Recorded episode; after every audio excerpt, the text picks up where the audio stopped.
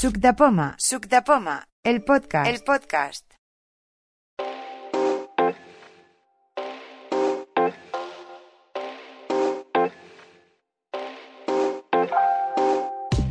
Hola chicos, bienvenidos a la quedada de Suc de Poma mm, del mes de diciembre.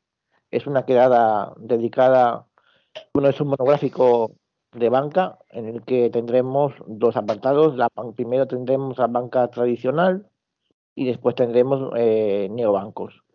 Juan, empieza con el listado. De acuerdo, pues ver, la primera persona inscrita que tenemos en la lista es Lucián Melchor. Hola, ¿qué tal? ¿Cómo te encuentras? ¿Alguna novedad? Pues sí, muchas novedades. Cuenta, cuenta, Me que sea encuentro rapidito. bien, bien, pero de novedades tengo el iPhone 15 Estupendo. y el Apple Watch mm, este 9. En Series 9. Hombre, Sí. eso es renovación casi completa, ¿eh? Ya solamente te falta Pues más. hombre, totalmente, totalmente. Es que uno cumple años y se hace mayor y le regalan juguetes. De estos. Pues eso ya es un, eso está muy bien. Ya, ya, ya comentarás eh, la próxima queda porque ahora vamos a hablar de bancos. Vamos a ver, la siguiente persona que tenemos en la lista, Josep Yesa. Hola, ¿qué tal? ¿Cómo estás? ¿Alguna novedad? Hola, sí, yo también tengo novedades, que es normal en mí. Lo que pasa es que no, la- no, no las, no las tengo aún, pero he comprado las gafas estas, mira. Hombre, estupendo. Ya comentarás qué es, porque está todo el mundo eh, Bueno, eh, en cierre ahora saber qué tal funcionan. Ya las, ya las probaré y bueno, cada uno que diga lo que piensa de ellas y a ver cómo va. Estupendo. Bueno, esta persona sí que la tenemos. Jaime Franco. Hola, ¿qué tal? ¿Alguna novedad? Eh, ¿Qué tal estás? Hola, buenas, pues estoy bien. Y sí, en esta ocasión sí que tengo novedades. Eh, tal y como ha dicho Josep, tanto él como yo nos vamos a coger las gafas Nira de Yesing, al menos para probarlas durante un mes para ver qué tal, qué tal salen, si nos adaptamos a ellas, si funcionan bien y a ver si nos, nos convence. Luego también me compré los auriculares OpenFit, que ya hice un artículo en su Poma. Muy buen artículo, sí, por cierto. Sí. Gracias. Yo los he probado, eh, que conste. No, los ¿Ah, sí? no me los he comprado, pero sí los he probado. y Son una pasada. ¿Te ¿Ah, sí? convencieron? Ajá. Mm. Yo la verdad es que es- son los primeros que realmente dentro del metro y en el autobús los escucho mm, de sobras, o sea, bien, bien, bien. Y luego, y luego otra novedad, bueno, eh, Josep ya se lo tenía hace tiempo, los, los SOC, Sí. gracias a Yo- quien los, yo los los tengo conocí. puestos ahora y van muy bien. Sí, sí. Sí, sí. Y otra, y otra novedad que ya os adelanté el mes pasado es que ya me compré en- para Black Friday eh, la televisión inteligente, una Sony Bravia, y la verdad es que muy bien. Estoy peleándome en el mundo de las televisiones inteligentes, que es algo nuevo totalmente, Sí, sí. pero muy bien, muy contento con la calidad de sonido, la accesibilidad Sí. y, y todo. Ah, Pero lleva Google eso, ¿no? Eso lleva Google. Sí, este tiene Android. Google, Google Televisión, Android, sí, sí.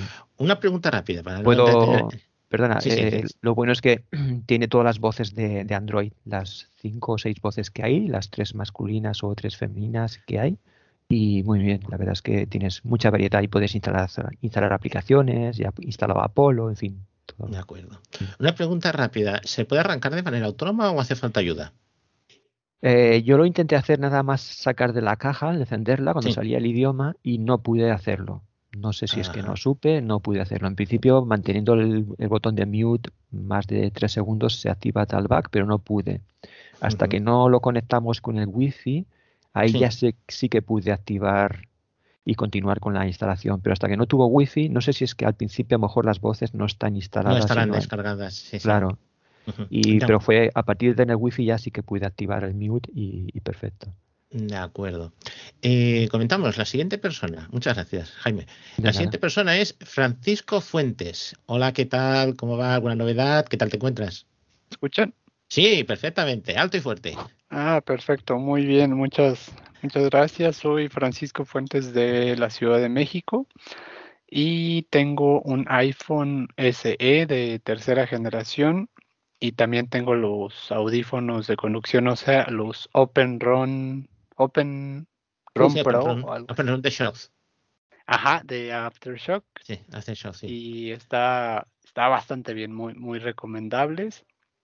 Eh, y bueno, pues listos para, para compartir tan- de experiencias, ¿no? De, bancos aquí en México, que también es eh, algo complicado, pero bueno, nos, nos tratamos de adaptar y de sugerir cosas. Estupendo, estupendo. Eh, seguimos con la siguiente persona, Teresa Codina. Hola, ¿qué tal? ¿Cómo te encuentras? ¿Alguna novedad? Hola, me encuentro bien y tengo como novedad los auriculares. Lo que pasa que tengo una duda. Se llaman Open Shock Z, ¿verdad, Jaime? Open Fit. Eh, A ver, es que hay dos, ¿no? Ahora me, estoy en duda. No, eh, no. Open Fit solamente hay un modelo nuevo los que hay varios son de conducción ósea, como el que ha comentado ahora nuestro compañero Francisco, pero de estos hay solamente hay uno.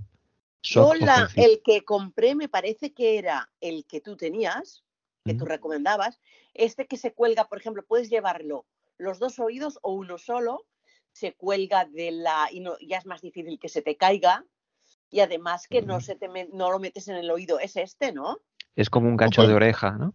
Open sí. Sí, es, sí. porque todos los otros son los típicos que tienen la diadema por detrás de la nuca, que tienen conducción ósea, que se apoyan en las sienes, digamos, en la articulación temporo.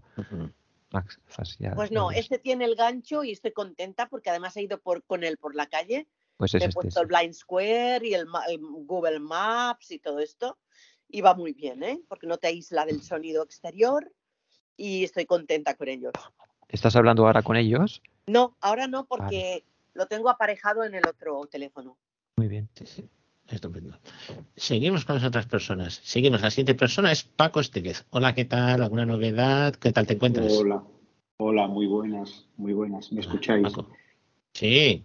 Ah, vale, perfecto. Bueno, eh, ¿Desde aquí España o desde tierras mexicanas? No, no, no, eh, soy malagueño. Soy...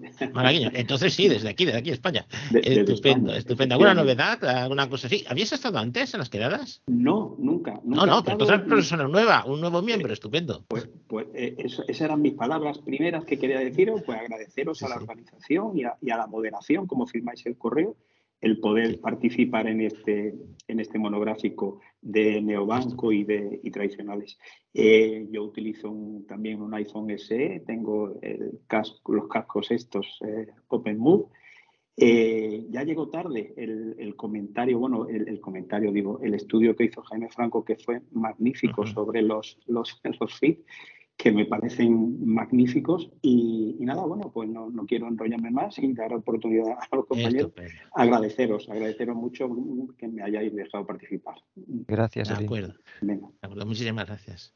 De acuerdo, entonces tenemos varias personas que van a hablar, entre ellas la primera que tenemos es Luz del Carmen. Hola, ¿qué tal Luz del Carmen? ¿Cómo te encuentras? ¿Alguna novedad? Hola, buen día. Bueno, no sé si comentar todavía la novedad que tengo porque no me llega hasta el día, eh, yo qué sé, finales de diciembre. es un HomePod de segunda generación grande. Estupendo, estupendo. Eso se disfruta bien la música. Así es. De acuerdo. este ya sé dónde lo voy a poner, el que tengo aquí. Estupendo. Eh, seguimos con otra persona que va a hacer ponente, que también nos va a hablar de, bancos. Alba, ¿qué tal? Hola, ¿qué tal? ¿Alguna novedad? Eh, ¿Cómo te encuentras? No se encuentra. No, no, pues, eh, pues me parece haber oído que se había conectado antes. Bueno, se conectó antes, creo, sí. Sí, a ver, a ver si. A ver si le compra el micro. Vale, ahora otra persona que también va a hacer de ponente. Eh, Paqui Torres, hola, ¿qué tal? ¿Alguna novedad? ¿Qué tal te encuentras? Hola, buenas. Hola, estupendo. Pues, novedad, novedad. Yo me he comprado, bueno, ya tenía una LG inteligente que dejó de ser inteligente porque murió el Ethernet. perdón, Juan. Ay, he empezado a hablar y me he dado cuenta que tenía el audio en silencio. Así que yo he hablado a mí misma, yo conmigo misma. De acuerdo. ¿Qué es Alba? Sí, soy Alba. Alba, Hola, Alba. Primero Alba, hablamos un poquito con Alba y luego hablamos con Paqui. Perdón, Palmi. Dime, Alba. Si empezó a soltar la chapa hasta que me he dicho que me pasaba esa siguiente persona, he dicho, ah, pues debo ser invisible. No, inaudible. sí, sí. ¿Qué tal? Pues ¿Cómo va? ¿Alguna novedad? ¿Qué tal te encuentras? Es la, primera vez que me, uno aquí. Eh, Juan puso un comentario en un grupo y yo como conozco un poco una aplicación de banca, porque además he trabajado en esa entidad, pues dije que, bueno, que si os venía bien que me podía prestar a hacer un poco. Sin más. No, yo no tengo muchas novedades. Tengo un S3 y no tengo, tengo unos iPods vulgares y corrientes. Bueno, pero eso va bien. Me oís bien, ¿no? O sea, sí, sí. Bien. Sí, sí, un pelín lejano, pero se te oye bien. Sí, sí. Eh, bueno, pasamos a Paqui, que la habíamos interrumpido entre una cosa y otra. ¿Qué tal, Paqui? perdón, ¿Cómo te Paqui, encuentras? perdón. Nada, mujer, no pasa No hay nada. problema.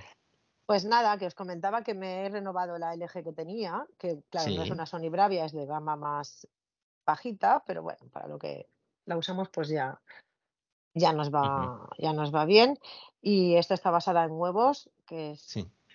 ¿no? que es como un invento de, basado en Android, pero bueno, no, no llegan a ser las aplicaciones tan accesibles quizás.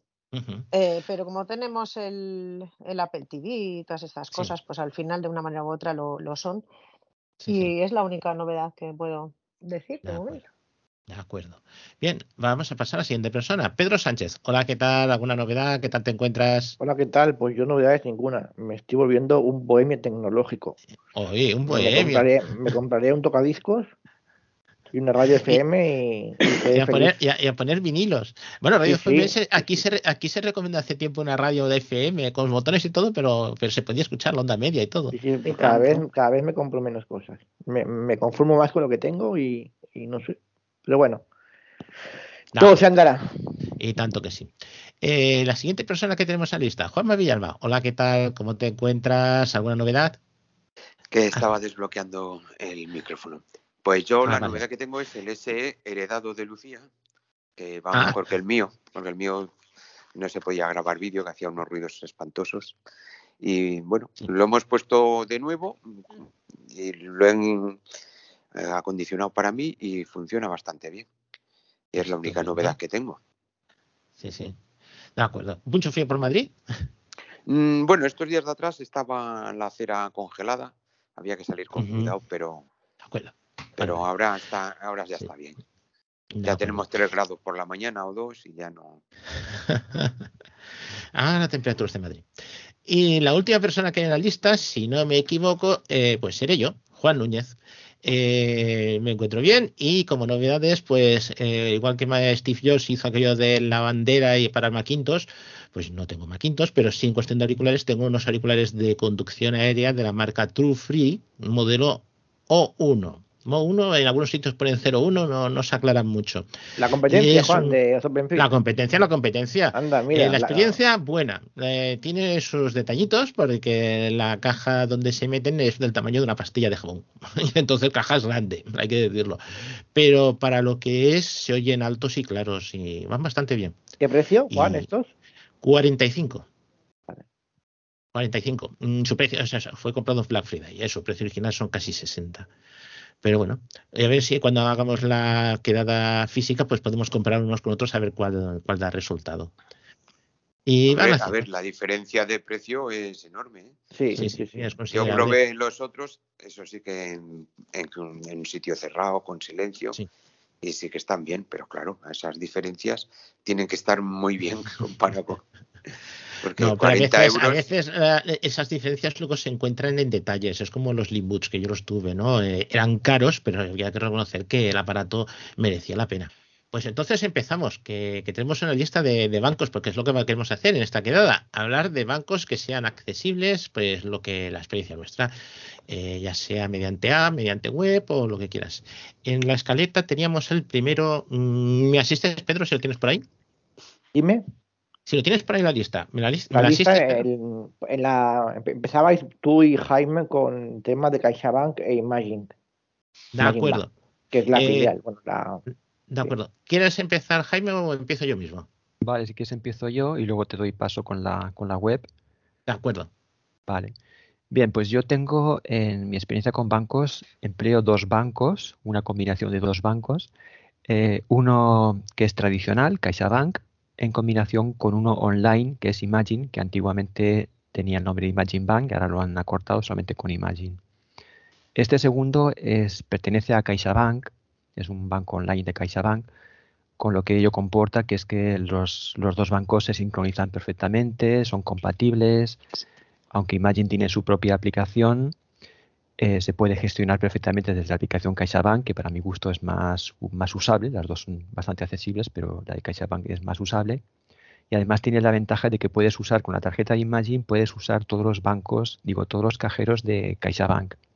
Que además ya sabéis que CaixaBank, todos los cajeros pues son bastante accesibles, tienen adaptación tanto para baja visión como para Ceguera Total con menús hablados. Entonces, eh, el banco de Imagine, muchas personas creen que está que su uso es exclusivo para personas jóvenes, pero no. ¿eh? Eh, sí que está enfocado para un público más joven, pero cualquier persona, aunque no seamos jovencitos, pues podemos crearnos una cuenta, ¿no? Y la verdad es que está muy bien porque es un banco online sin ningún tipo de comisión, la tarjeta también es gratuita, incluso cuando caduca nos la vuelven a enviar por correo ordinario o por carta, también de forma gratuita. Entonces, ¿por qué uso esta combinación de estos dos bancos? Pues por tres razones. En primero, la accesibilidad. Las dos aplicaciones de estos bancos son accesibles, los cajeros son también muy accesibles.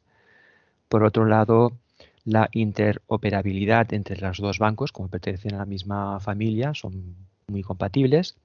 Y en tercer lugar, un tema de seguridad y tranquilidad, ya que eh, CaixaBank lo uso como banco principal, pues para lo típico que tenemos en un banco, ¿no? No entraré en detalles por tema de privacidad, pero bueno, cualquier cosa, ¿no? Hipoteca, los domicilios, o sea, los recibos, en fin, todo lo que podemos tener en un banco. Y Imagine lo dedico única y exclusivamente para lo que son pagos con la tarjeta, ya sea online o en establecimientos físicos. De esta forma, en este banco tan solo tengo el dinero justo y necesario para realizar estos pagos y estoy tranquilo de que si en algún momento hay alguna filtración de los datos de la tarjeta o me la clonan o cualquier cosa, pues eh, tengo seguridad que aunque esta tarjeta tiene sus seguros, pues eh, no me van a poder sacar mucho dinero. Entonces la tarjeta Imagine pues la tengo configurada en Amazon, en PayPal, en Apple Pay para pagar con el móvil en establecimientos eh, de forma eh, establecimientos físicos, así con el móvil.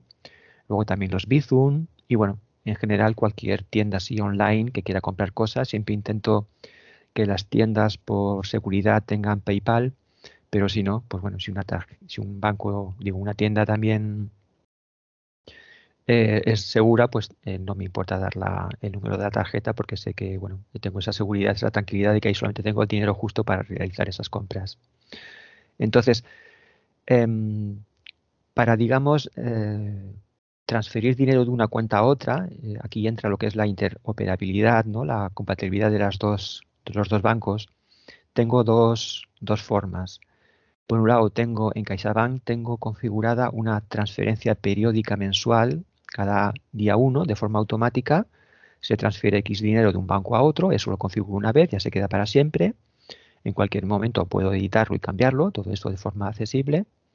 Y por otro lado tengo varias transferencias favoritas que se llaman, para que nada, en 5 o 6 segundos, 5 o 6 segundos pues poder recargar, eh, pasar dinero de una cuenta a otra, ¿no? Si quiero comprarme alguna cosa un poco así más de más calado, con esa transferencia periódica tengo dinero pues para el día a día o para comprar cosas así del día a día o restaurantes o tal.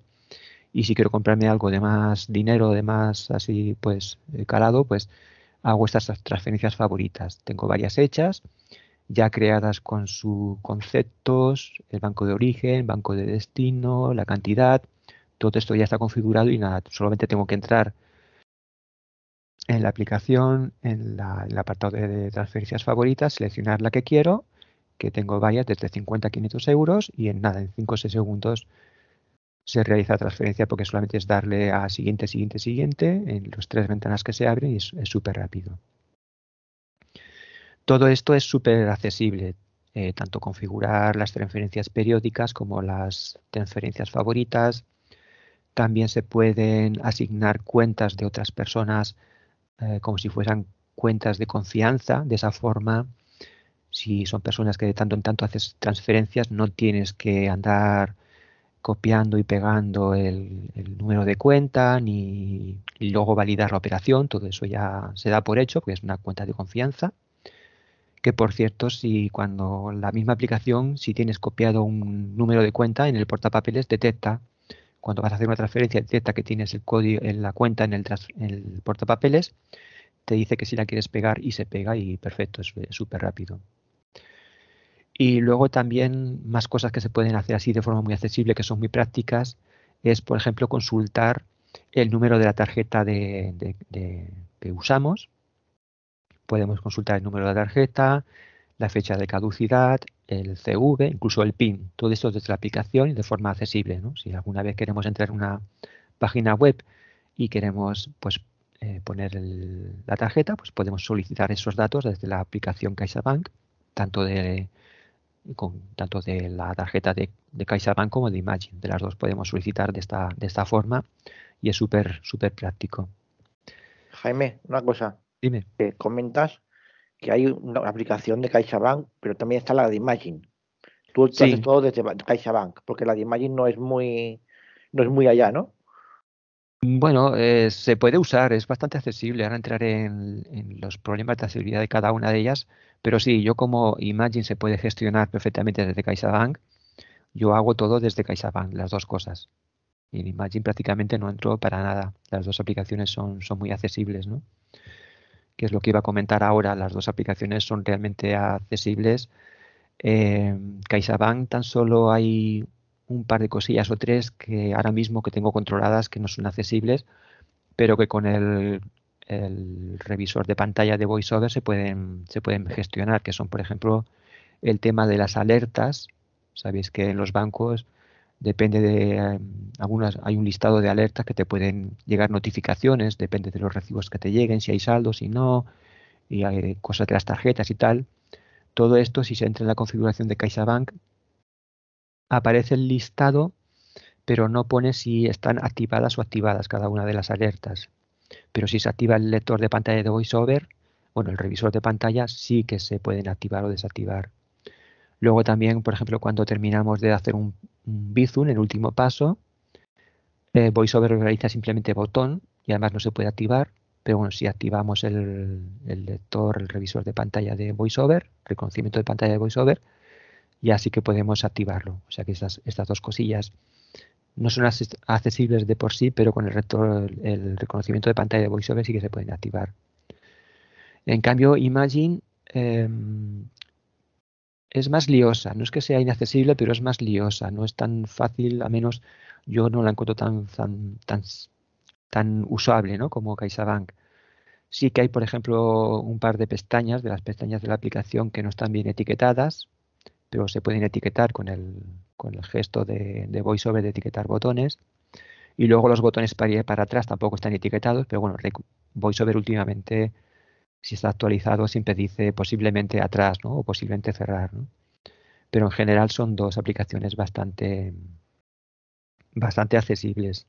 Mira, en CaixaBank yo también encuentro otro problema uh -huh. que, que es un poco tonto, pero que es que cuando entras en el apartado aquel de correspondencia que viene eh, los contratos y no sé qué, o sea, en ese apartado, eh, todos los botones vienen como inhabilitados y es mentira, tú le das y entras, pero Sí. mm, pone inhabilitado siempre. Entonces tú al principio, mm, si no lo sabes, puedes liarte porque piensas que efectivamente están inhabilitados, pero no es verdad. O sea, tú pulsas y entras. Y yo sí que me gustaría que, que se supiera porque en principio te puedes liar, la verdad. Además, estaría bien que pusiera, por ejemplo, en correspondencia, tres sin leer, porque a no ser que entres, no sabes si hay algo nuevo, a no ser que estés pendiente y te haya llegado la notificación y te hayas enterado, no sabes si hay nada por leer o tal. Eso sí, eso es un buen apunte. Claro, sí que es que todos los botones, todos vienen inhabilitados, o sea, sí. teóricamente inhabilitados, pero es mentira, o sea, son como opciones de menú, no sé. Exacto, Jaime, una sí, sí. pregunta, Jaime.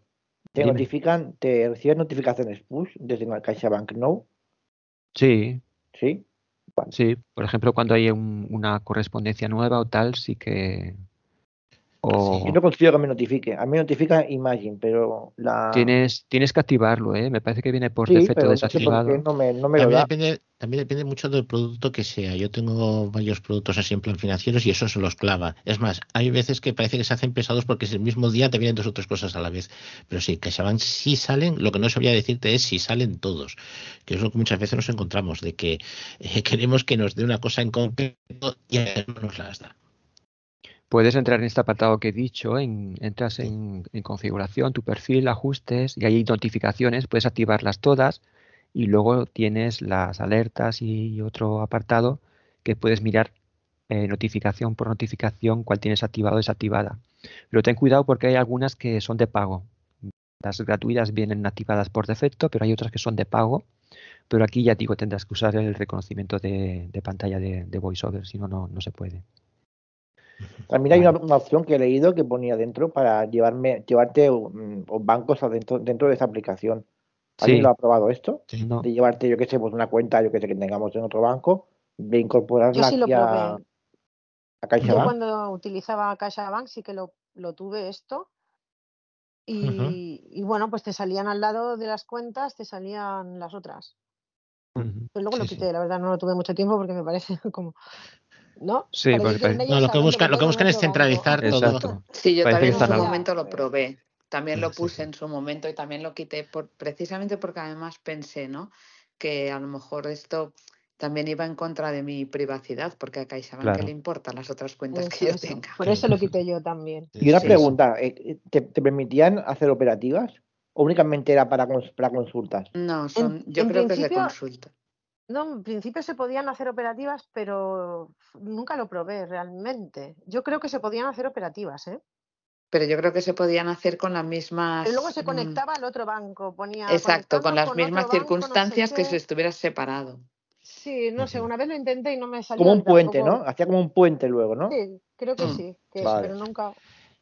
¿Y el dinero que eh. mandas de una cuenta a otra de estos bancos es como si fuera una transferencia entre cuentas de la misma Caixa? Sí, automática, y gratuita. ¿Cómo?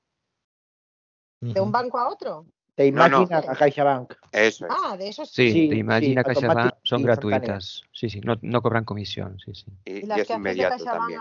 inmediato. Al momento ves el cambio, sí. A otro banco, pues no sé, creo que hay... Imagine sí que es gratuito, pero CaixaBank creo que cobra, ¿no? Eh, CaixaBank depende del tipo de cuenta que tengas. Ah. Si tienes banca Premier, por ejemplo, no, no te cobran, no te cobran de. En CaixaBank hay unos requisitos para que las cuentas sean gratuitas, entonces. entonces, si tú cumples los requisitos de pues hacer X gastos con la tarjeta, eh, tener mm. domiciliados X recibos, tener unos ingresos X en, en, la cuenta, entonces sí que es gratuito y las transferencias son gratuitas, mm, salvo las que son en el momento que que no son gratuitas del todo. pero, perdón, no sigue, perdón. Pero mm, es que no me acuerdo lo, que estaba comentando. Se me ha ido la lo, de lo, de, lo de gratuidad de, las cuentas en CaixaBank. Ah, eso sí, que exacto. Que, mm, a ver, la banca tradicional, CaixaBank, como casi todas, suelen tener requisitos para tener cuentas gratuitas y tener tarjetas gratuitas y demás. Y es eso, es, viene en los contratos y viene por utilización, pero en las cuentas en principio, si no, lo que pasa que claro, son unos requisitos bastante fáciles de cumplir, pero, pero sí que tienes que cumplir requisitos para que sean gratuitas. Luego, luego, incorporaron la, posibilidad de, hacer una cuenta únicamente online de CaixaBank y esta no tiene ningún tipo de comisión. Lo mismo que, que Imagine. Imagine no te pide ningún tipo de requisito para tener la cuenta gratuita con transferencias gratuitas eh, y bueno, de mantenimiento, tarjeta de débito, crédito, no, crédito creo que no tiene Imagine Bank. cuidado, cuidado Pedro, porque todas estas, hasta que apareces por la oficina, son gratuitas. En el momento en que apareces por la oficina, hasta por respirar cobran. Es decir, quieres un extracto, te lo cobran, quieres dinero, te lo cobran. Eh, pues esa es la, gran clave.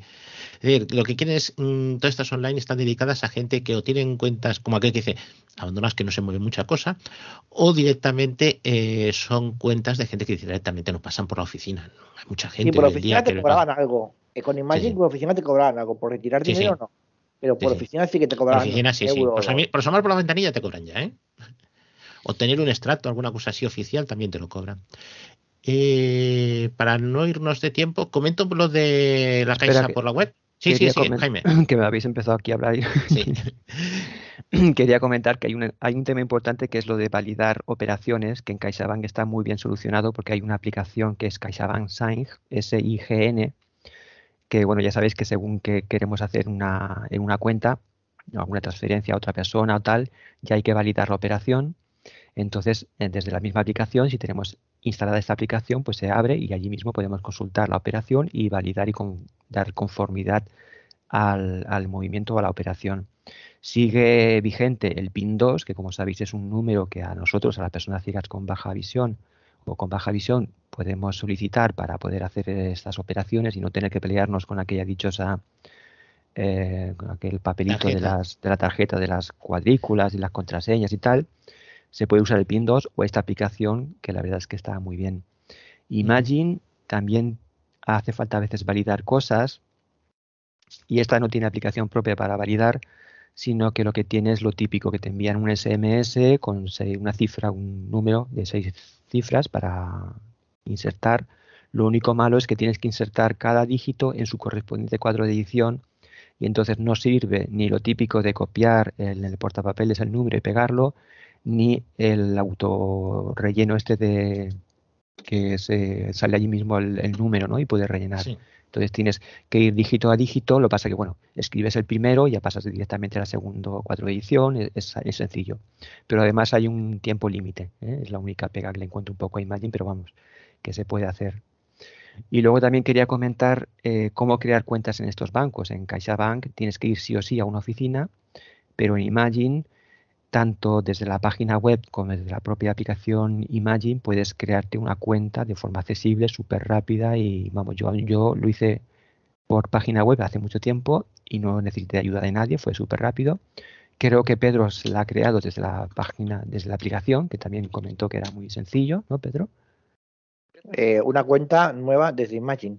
Sí, te creaste tú una, ¿no? Desde la aplicación. Sí, sí, porque como yo tenía la cuenta en CaixaBank, ya tienen mi información. Y únicamente me pidieron DNI y algún dato más. Sí, y ya me, asociaron y enseguida me enviaron la tarjeta y todo, o sea, no tardé nada, Y luego quería también comentar brevemente el tema de las comisiones. Imagine Bank no tiene comisiones de ningún tipo. La tarjeta también es gratuita, te la envían por correo. Cuando caduca te la renuevan también gratuitamente. Y en CaixaBank, ya lo ha adelantado un poco Lucía, depende, depende un poco de los requisitos, las condiciones que tienes, te cobran o no. Lo normal son 240 euros al año en cuatro trimestres, 60 euros por trimestre. Pero si, por ejemplo, tienes una nómina de 600 euros o más, o tienes una pensión de 300 euros o más, o tienes luego pues 20.000 eh, euros en la cuenta, ya sea corriente o en un fondo de inversión o un plan de, pensión, de, plan de pensiones, entonces ya no te cobran esos 240, bajas a 60 euros, 15 por trimestre, pero si además tienes domiciliados tres recibos como mínimo o realizas tres compras eh, con la tarjeta de crédito cada trimestre, pues entonces ya te sale a cero lo que es el mantenimiento. ¿vale? Y luego ya finalizo. El tema del cajero automático, súper accesible en CaixaBank. Hay dos formas de adaptaciones para baja visión. Tú llegas allí al cajero, el teclado está en braille, pulsas el teclado 1 del teclado en braille, esperas dos segundos, pulsas luego cuatro veces el 1 y eso es para adaptación para personas con baja visión. La pantalla sale con las letras en grande, con un alto contraste si eres ciego total, hay también una combinación de teclas para menús hablados, que es presionar el 2, esperar dos segundos y luego cuatro veces el 2. Entonces ya automáticamente sale una voz que te explica para qué es cada tecla y luego según lo que seleccionas, pues te va guiando por las operaciones que quieras hacer. Hay una salida de, auriculares en lo que es el tablero donde están los teclados, en el borde, en el canto frontal hay una salida de auriculares Allí conectas unos auriculares y puedes escuchar a través de, auriculares la voz. con, este segundo, con este segundo también amplía la pantalla y te pueden ver la pantalla desde casa Cristo casi. Vaya, no eh, Tenéis que tener cuidado. Yo me quejo muchas veces, he dicho que con el 2 debería de ponerse la pantalla en negro. Sí. Y pues no, no me han hecho caso. Eh, para quien se atreva con los auriculares, comentarse de que normalmente o el volumen está muy bajo o está muy alto. sí, yo, tuve que Para evitar el riesgo de sordera, eh, más vale, eh, porque va a hacer un poquito de presentación, poner esos auriculares no en el, dentro del oído, sino fuera, alrededor o lo que sea, y cuando te das cuenta de más o menos del volumen que tiene, pues un oído o dos, o ajustarlo como se pueda. Porque si uno va confiado, el estallido de sonido es Yo también mm, mm, sugerí que algunas teclas las usaran para subir y bajar el teléfono. Pues sí, pero eso, eso, lo hacen desde dentro. ¿eh? Tengo yo conocimientos de que. No, pero digo que al usuario, porque hay gente que tiene distintas sensibilidades y podrían habilitar más y un menos para, para el volumen de los auriculares. Lo que yo no he probado, si ves que está muy flojo y quita los auriculares, ¿pasa a sonar un altavoz externo? Yo no, no lo he Sí, hay altavoz externo, pero le pasa igual. A veces pega voces que te lo pueden oír desde el otro lado de la calle y a veces tienes que meter la oreja allí pegado. Vale, es que en un caso de apuro yo me encontré que no, que no escuchaba por los auriculares, pero nada, nada, muy flojito, muy flojito, y había ruido de la calle y tal, y no, no me dio por probar por quitar los auriculares, a lo mejor hubiera, hubiera salido del paso. Yo con los auriculares de Apple que, había antes, que no funcionan muy bien. Últimamente llevaban los auriculares de Renfe, que son una mierda, pero el conector funcionaba bien, porque no con todos funciona bien. Es que me parece que tienen que ser auriculares sin micrófono para que vaya bien. Si son con micrófono ya no, no funciona. Una pequeña peculiaridad de los cajeros de CaixaBank, que dependiendo donde estemos, el cajero está, digamos, no la, la, pantalla no está frontal, está lateral, o sea, está como digamos en diagonal. Y tienes el teclado mm. inclinado hacia, dependiendo, porque yo me he encontrado de los dos tipos, o a derecha o a izquierda. Eh, no sé en función de qué será, pero te encuentras que o tienes que hacerlo con una mano o con la otra, o hacer un poco de filigrana para, eso lo hacen para evitar que la pantalla se pueda ver con facilidad desde fuera de la calle o desde algún otro lado. Es decir, según cómo pone el cajero, eh, deciden a la hora de montarlo si la pantalla mira hacia un lado o mira hacia el otro, para que sea más difícil, eh, como dice eh, Juanma, verlo de lejos. Mm. Pero de todas maneras, yo siempre uso con la derecha el, teclado. Bueno, depende del cajero que te toque. No, no, no. Aunque esté a la derecha, uso. Ah, vale. O sea, se puede usar con la misma mano estando en la derecha y en la izquierda. Ahí me cuesta, ¿eh? Ahí me cuesta. Que, por cierto hay cantidad de botones, porque hay un teclado un teclado QWERTY, grandote, y luego está el numérico, tienes que estar ahí tocando. Y bueno, porque eso también sería para lo de sacar entradas y supongo que esto para todo eso, claro. No, no, para pagar tasas, para pagar impuestos, que se puede pagar, hay un lector de códigos de barras, los impuestos de, por ejemplo, de Diputación de Barcelona, supongo de otro sitio, vienen con un código de barras, tú pasas el código de barras por encima y te lo, y te lo Y contratar un seguro, que yo sé quién se sacó un seguro sin querer. de acuerdo. Eh, otra pregunta para los de cajeros de la Caixa últimamente, que yo últimamente no los uso. Eh, ¿Sabéis si se puede mm, utilizar ya el teléfono para sacar dinero? Con el NFC, Con, el NFC, Con el Con voz. Con, voz no. Tienes que usar el, baja visión y saberte los pasos. Me parece que con voz no, no se puede. Es que eso me pasaba antes, que con voz no se podía. La tarjeta sí, la tarjeta si no quieres meterla por la ranura, la metes allí y bien. Pero no eh, sabía si habían arreglado ya lo del tema de, la voz y del teléfono. ¿A qué te refieres? ¿Con los 12? Sí. sí. Vale. Eh, por los 12 no, no, con el teléfono no se podía sacar dinero. Eh, si acabamos pasamos a, lo del VA para no irnos de tiempo, que nos hemos extendido un poco. No quería lo de, la página web. lo de la web y un par de cosas lo comento si acaso al final, en la sección de preguntas. De acuerdo. ¿Va bien? Vale. De acuerdo, entonces, mm, del BBVA teníamos dos personas. Eh, primero teníamos a Paqui Torres, eh, que va a hablar de BBVA España, y a Luz del Carmen, que nos va a hablar de BBVA México principalmente, aparte de algún otro banco de por allí. Eh, vamos a ver, empezamos con Paqui. Hola Paqui, ¿qué tal? ¿Cómo va la aplicación de BBVA, la accesibilidad del cajero automático y alguna cosa así que tengamos a mano? Pues a ver, intentando seguir un poco el hilo vuestro, ¿vale? Para hacerlo pues lo más rápido posible también. Primero, el registro. Yo hice la cuenta online. Sí. Y bueno, la, hice sola, pero creo recordar que hubo un paso que no pude terminar de realizar porque necesitaba una selfie o, algo así, o una foto del DNI. Es que hace unos años ya, ¿eh? Sí, sí, sí, te pido una foto del DNI y una imagen en movimiento para saber que es una persona viva. Me pedía una cosa muy rara. Y al final me fui a la oficina y terminamos de arreglarlo, creo que fue en la oficina, o me ayudaron aquí en casa o algo así. Pero eso no lo puede hacer al final de forma autónoma, ¿de acuerdo? Eh, bueno, después de haber hecho esto, yo me hice una cuenta Va Contigo que se llama, que es una cuenta online gratuita y todo el rollo, mm, salvo las salvedades estas, que si vas a cajero va por dinero te cobran, si vas a hacer un certificado te cobran, etcétera, etcétera, etcétera, ¿no? Pero la, la cuenta, la verdad, que permite subcuentas y eso está muy interesante porque, bueno, pues puedes tener las cuentas que te dé la gana sin pagar comisiones y nombrarlas y demás. Bueno, ahora voy poco por ello. La aplicación es bastante accesible. La verdad es que me sorprendió. Para mí ha sido más accesible que la de CaixaBank, porque la de CaixaBank me estaba dando bastantes problemas, incluso para ver los movimientos, que empezaba cargando, cargando y aquello no tenía sí. que cargar en su vida. Y bueno, la verdad es que fue bastante mal. Yo no sé si eso habrá mejorado ya, porque ya no la uso, pero no sé, fue un problemilla, ¿eh? Ese uh -huh. tema y, y, no sé. Pues en BPVA esto no, no, no, ha pasado de esta manera y no suele haber esos cambios que, que, hacen que un día sean accesibles las cosas y otro día no, cosa que sí notaba yo en, en CaixaBank. Sí, sí. Para acceder, accedes con la clave, accedes con Touch ID, accedes con Face ID, como mejor uh -huh. pues te venga bien. Entonces hay cinco pestañas, de las cuales, bueno, son inicio, eh, salud financiera, contratar, eh, sí. buzón y gestor. Entonces, sí, eh, buzón es súper accesible, o sea, es decir, puedes ver los comunicados perfectamente. Lo único, pues que puedes bueno, contactar puedes con el gestor, por ejemplo. También. Sí, pero como es una pestaña diferente, las estaba nombrando como aparte. Sí, sí, sí, tranquila, el tranquila. Es diferente de, de la del gestor. Ah, vale, vale.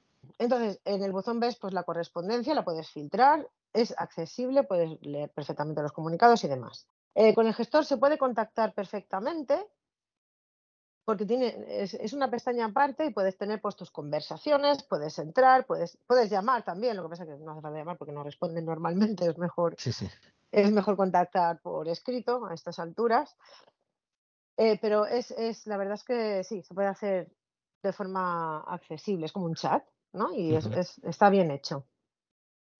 Luego yo la pestaña que más utilizo pues es la de inicio y en esta pues eh, bueno veo las cuentas que tengo, puedo ponerles alias, o sea puedo nombrarlas sí. y así no me lío con, con las cuentas. Podemos ver también si nos si hacemos si hacen no sé qué configuración en la, en la aplicación del otro interesado las cuentas en que somos autorizados. Sí. ¿vale? Que eso también está bien, pues para controlar, yo qué sé, pues la cuenta de mi madre, oye, pues ya la veo sí, yo. Sí, o de los ¿no? hijos o cualquier o cosa, de, que es lo en típico. Mi caso, sí, de, de, los hijos más bien, porque tengo la cuenta de menores y con las que veo de Por eso, por eso lo digo. Mis hijos. Se pueden crear, como digo, las cuentas que, bueno, en mi caso, ¿eh? que tengo la cuenta estaba contigo, pues las cuentas que crees, las subcuentas, se crean con mucha facilidad. Eh, se pueden consultar bastante bien los movimientos. A veces sí que empieza, yo qué sé, a decirte los movimientos y luego 24 items after, o sea, 40, 24 ítems después. Y tienes que bajar y subir con, como con el gesto este de subir y bajar página de VoiceOver, ¿no? O sea, sí, para, para poderlos consultar, pero se ven bastante bien. Eh, podemos hacer las transferencias pues puntuales o periódicas o programadas o como sea, también de manera bastante bastante sencilla. Podemos usar las transferencias anteriores también, aunque esto no me acaba de gustar porque si yo estoy en una cuenta debería a lo mejor poder ver solo las de esa cuenta y no, me salen las de todas las cuentas que yo tenga o las de todos los interesados que estamos, o sea, bueno, titulares que estamos en la cuenta, con lo cual te hace un poco incómodo. Más vale hacer una nueva antes que buscar quizá una transferencia de las anteriores que, cuesta como más de, encontrar. ¿no?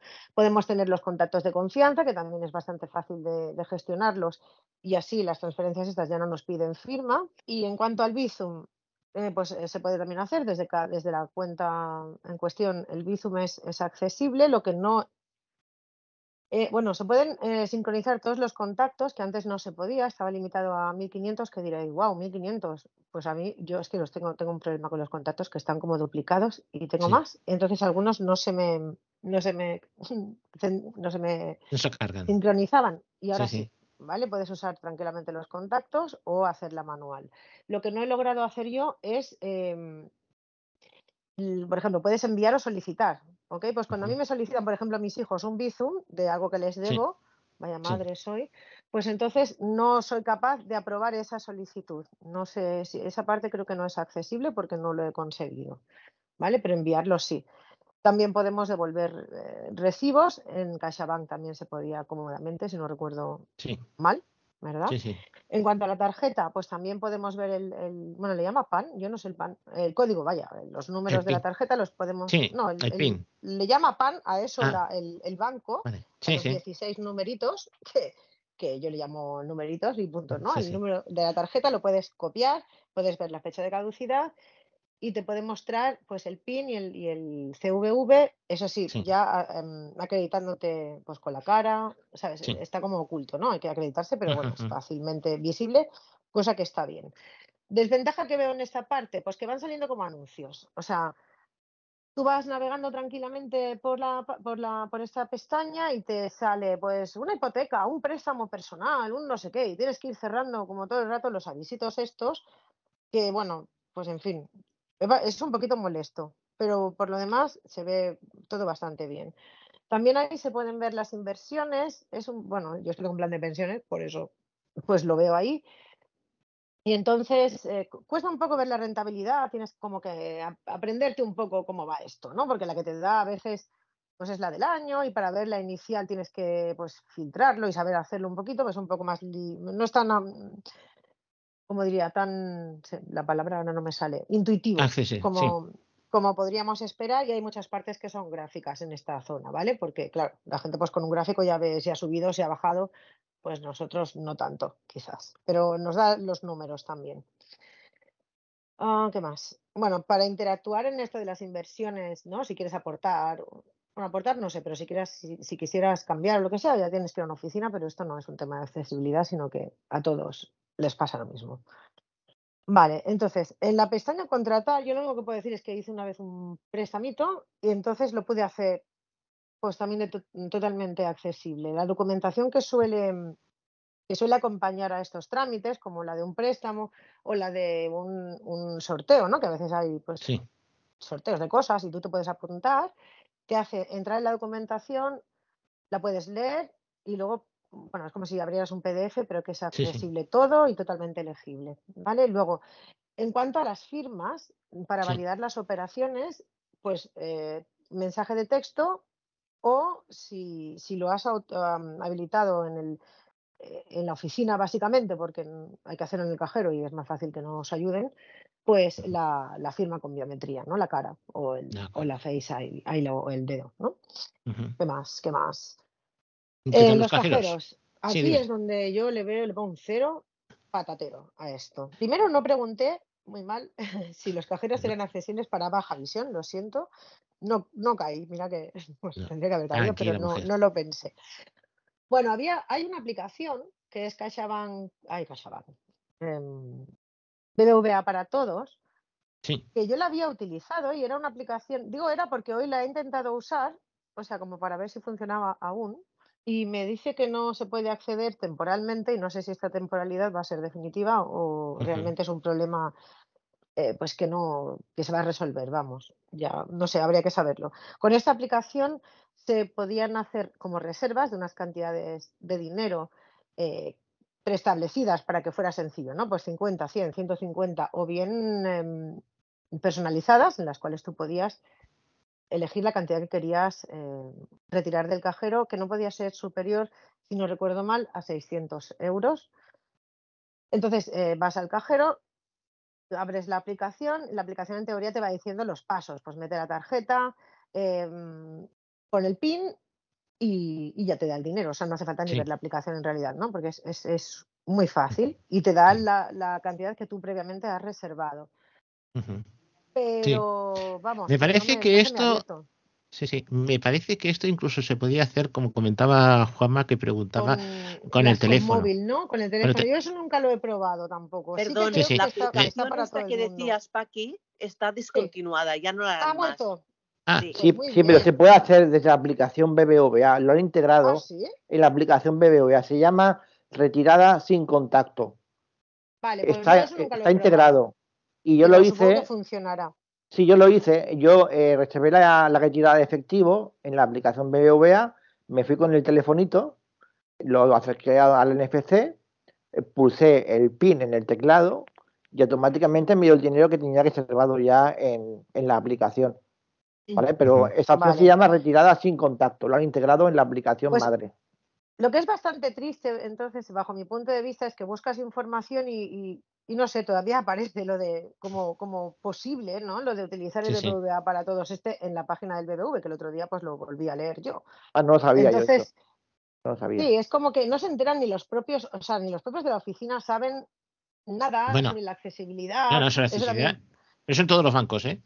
Eso no es yo que sea en todas las habilidades, en todos los bancos. PIN 2, cuando hablabais del PIN 2 en, en CaixaBank, lo que me costó que me lo activaran. Vamos, me tengo que tirar ahí una mañana para decirles que no me voy hasta que no me lo activéis porque esto existe.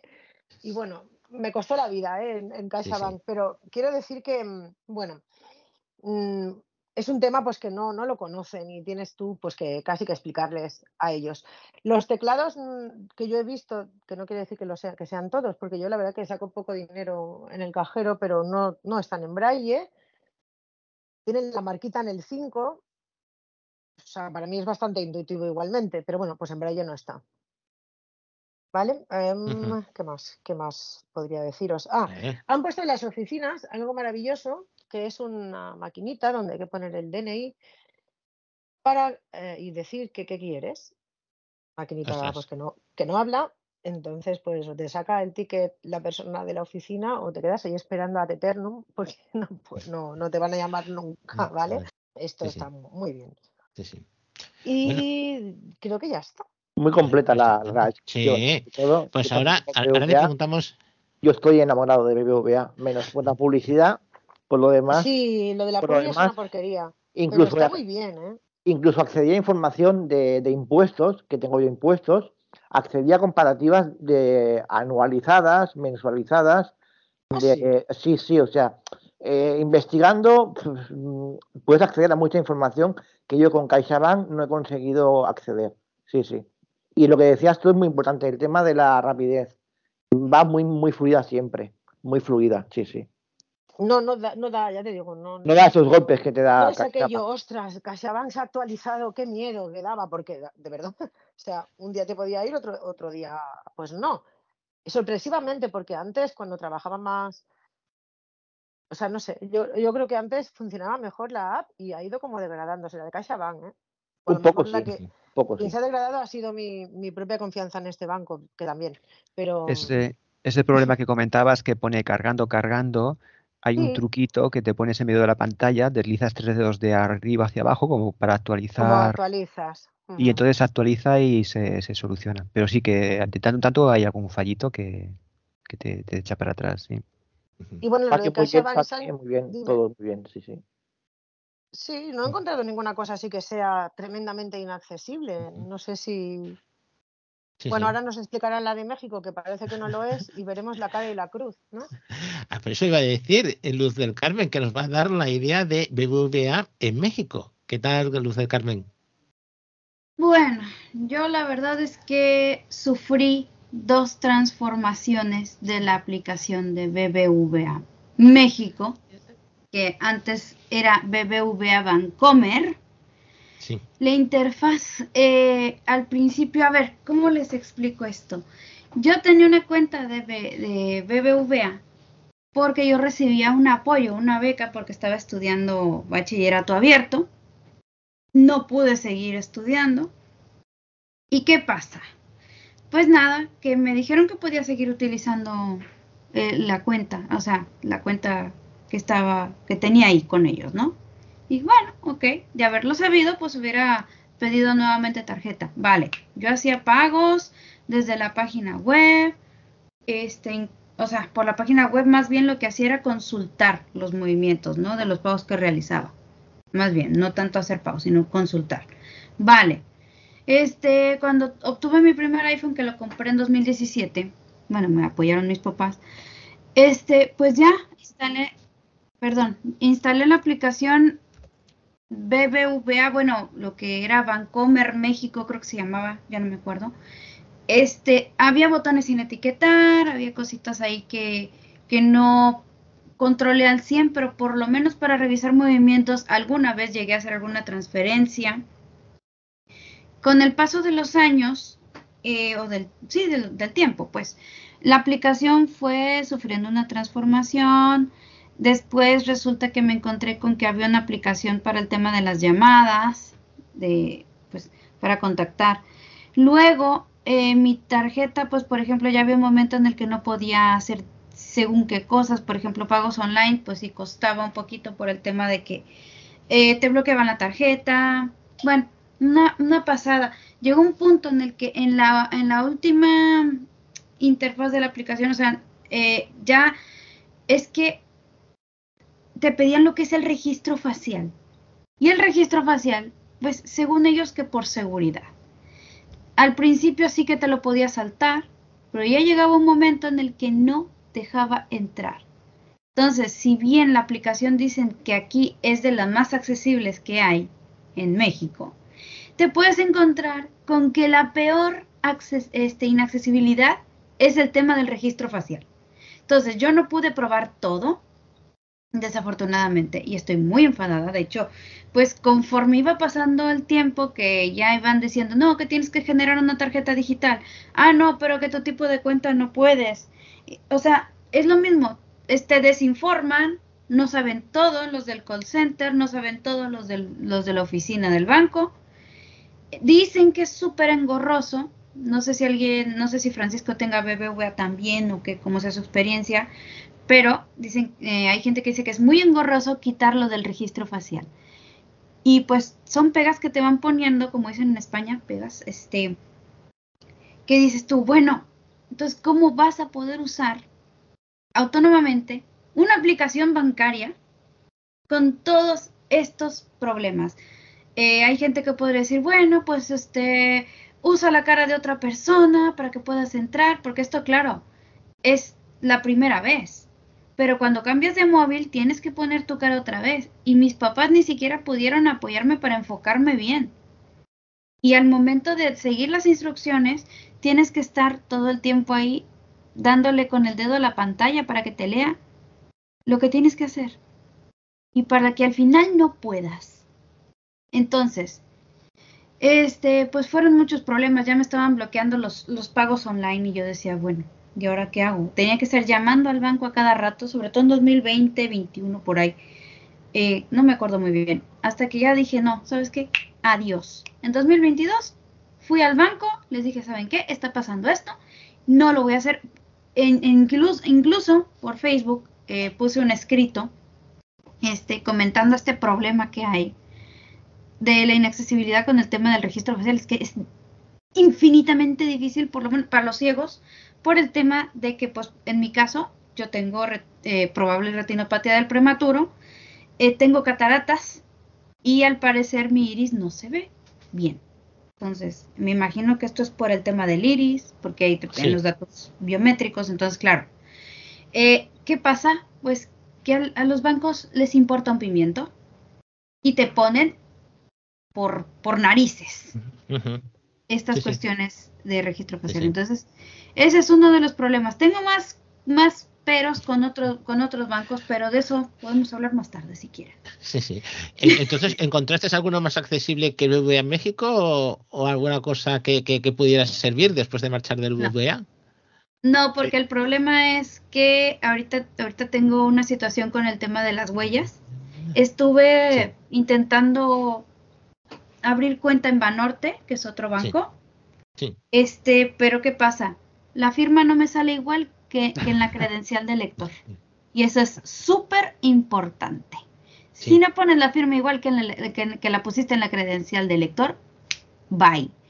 Si tienes problemas con las huellas digitales, como en mi caso, porque en su época me llegué a lavar mucho las manos, sí. peor. Y luego encima que a veces parece ser que los lectores de huellas como que no funcionan muy bien. muy fino, ¿no? Sí, sí. Ahí, me gustaría aportar un poco. Soy Francisco de México. Eh, yo vivo en la Ciudad de México y eh, sí, como dice Luz del Carmen, eh, BBVA es accesible al, inicio, al entrar a la aplicación, ¿no? O sea, tú puedes hacer transferencias, revisar saldos, gestionar tus gastos, tus pagos, todo, ¿no?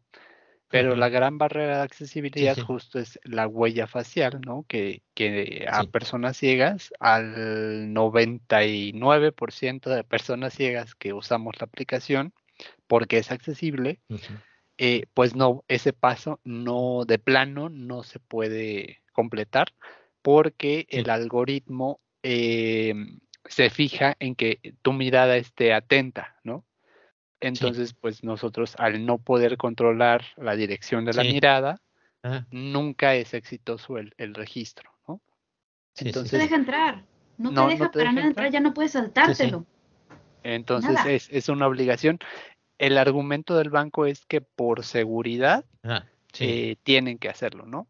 Ahora, en últimas noticias me enteré de que ya el banco, por medio de un escrito, que según te hace responsable a ti como usuario, te puede permitir saltarte este paso. Pero en personal, o sea, yo no, yo no lo he hecho. Yo lo que hice fue registrar la, la, cara de mi mamá y fue la única manera, ¿no?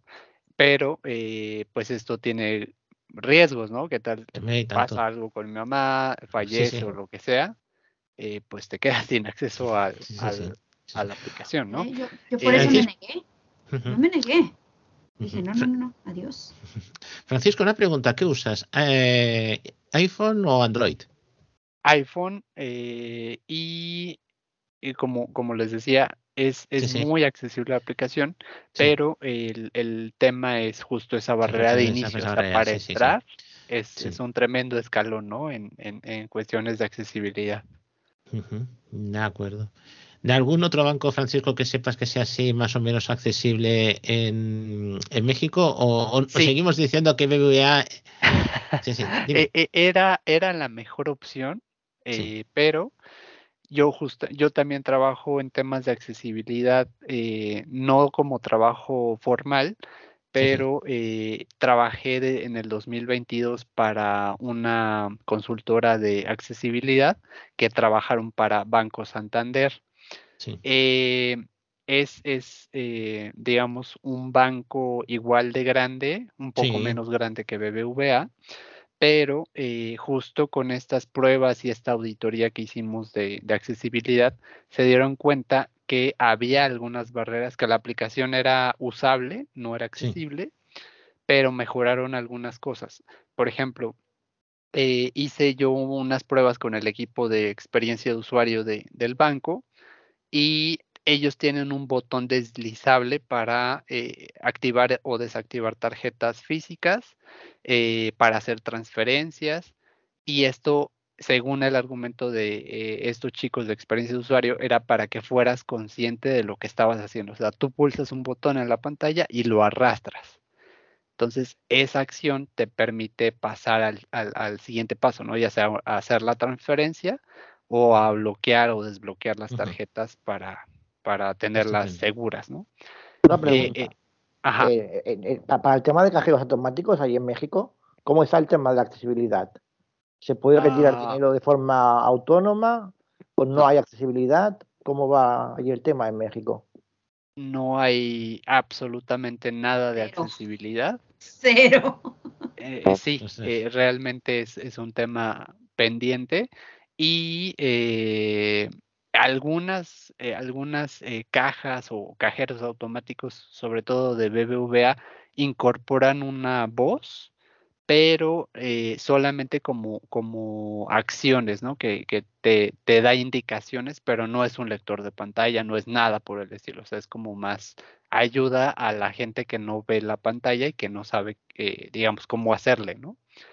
pero realmente no hay ninguna accesibilidad. Para tú sacar dinero, tienes que entrar sí o sí a la sucursal. De acuerdo, pues Muy muchas gracias. Muchas gracias. Eh, o sea que ya sabemos también de, Santander, porque Santander aquí en España no sé si habrá algún usuario o no. No, parece que no. Entonces, si acaso, si no hay ninguna pregunta más sobre ya empezamos siguiente con el siguiente banco, con, con la Cucha, no sé si es Cucha o la Cucha, la Cucha Bank. Alba, ¿qué tal? ¿Cómo va? Hola, eh, buenas. Escuchan, pero ¿qué es? claro, esto es, esto es euskera, esto es vasco, y entonces, claro, no sé si ahí hay artículos, no hay artículos o cómo va.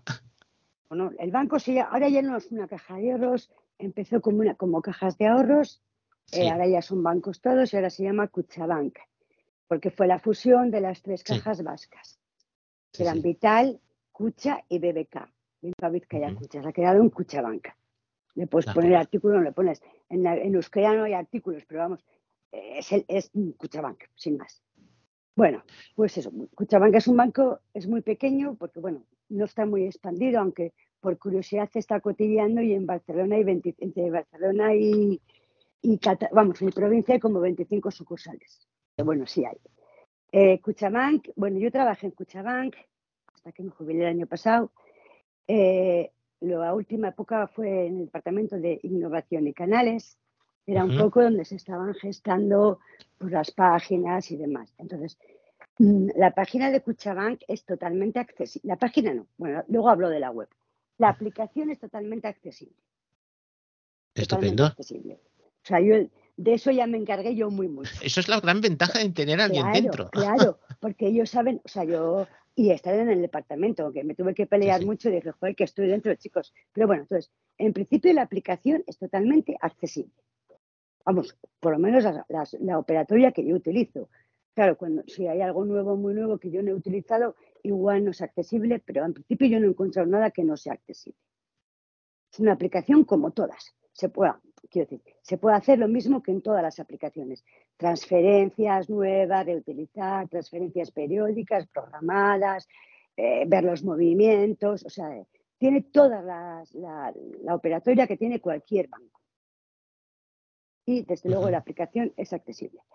Tiene dos formas de, bueno, tiene dos formas de acceso con un teclado virtual o con, si los que hacemos con el iPhone, pues con, con la huella.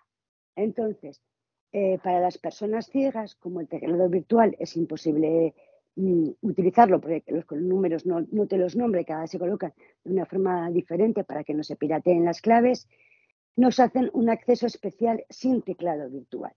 Entonces, en el iPhone, el campo, cuando tú llegas al campo de poner la clave, es un campo de texto normal y corriente, aparece el teclado numérico del iPhone y tú escribes tu clave.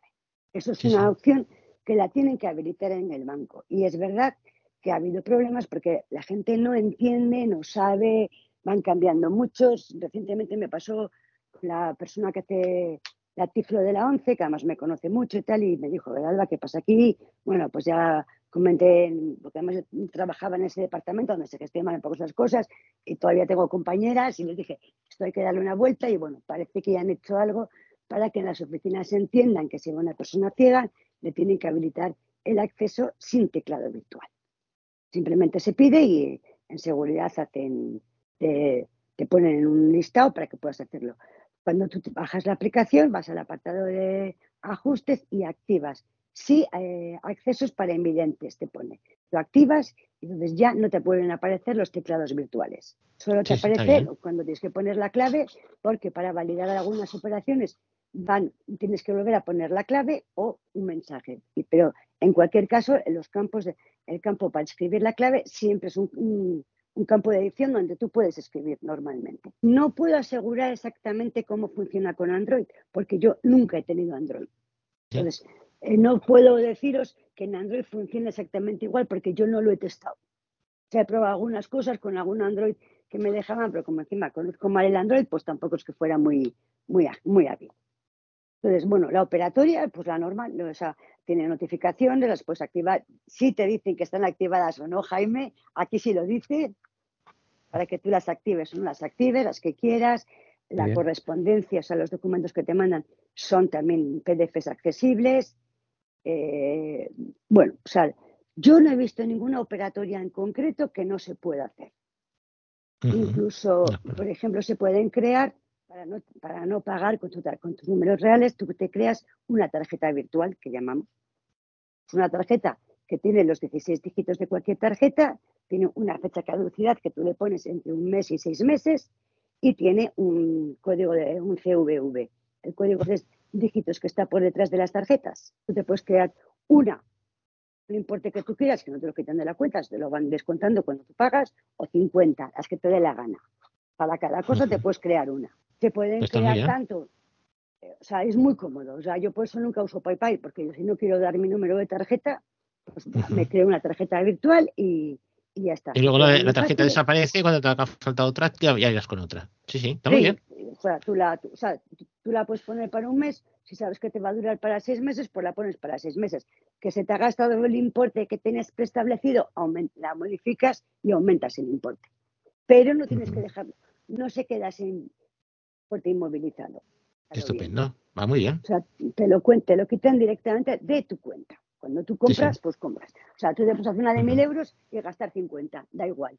O sea, no, no, no te afecta en nada.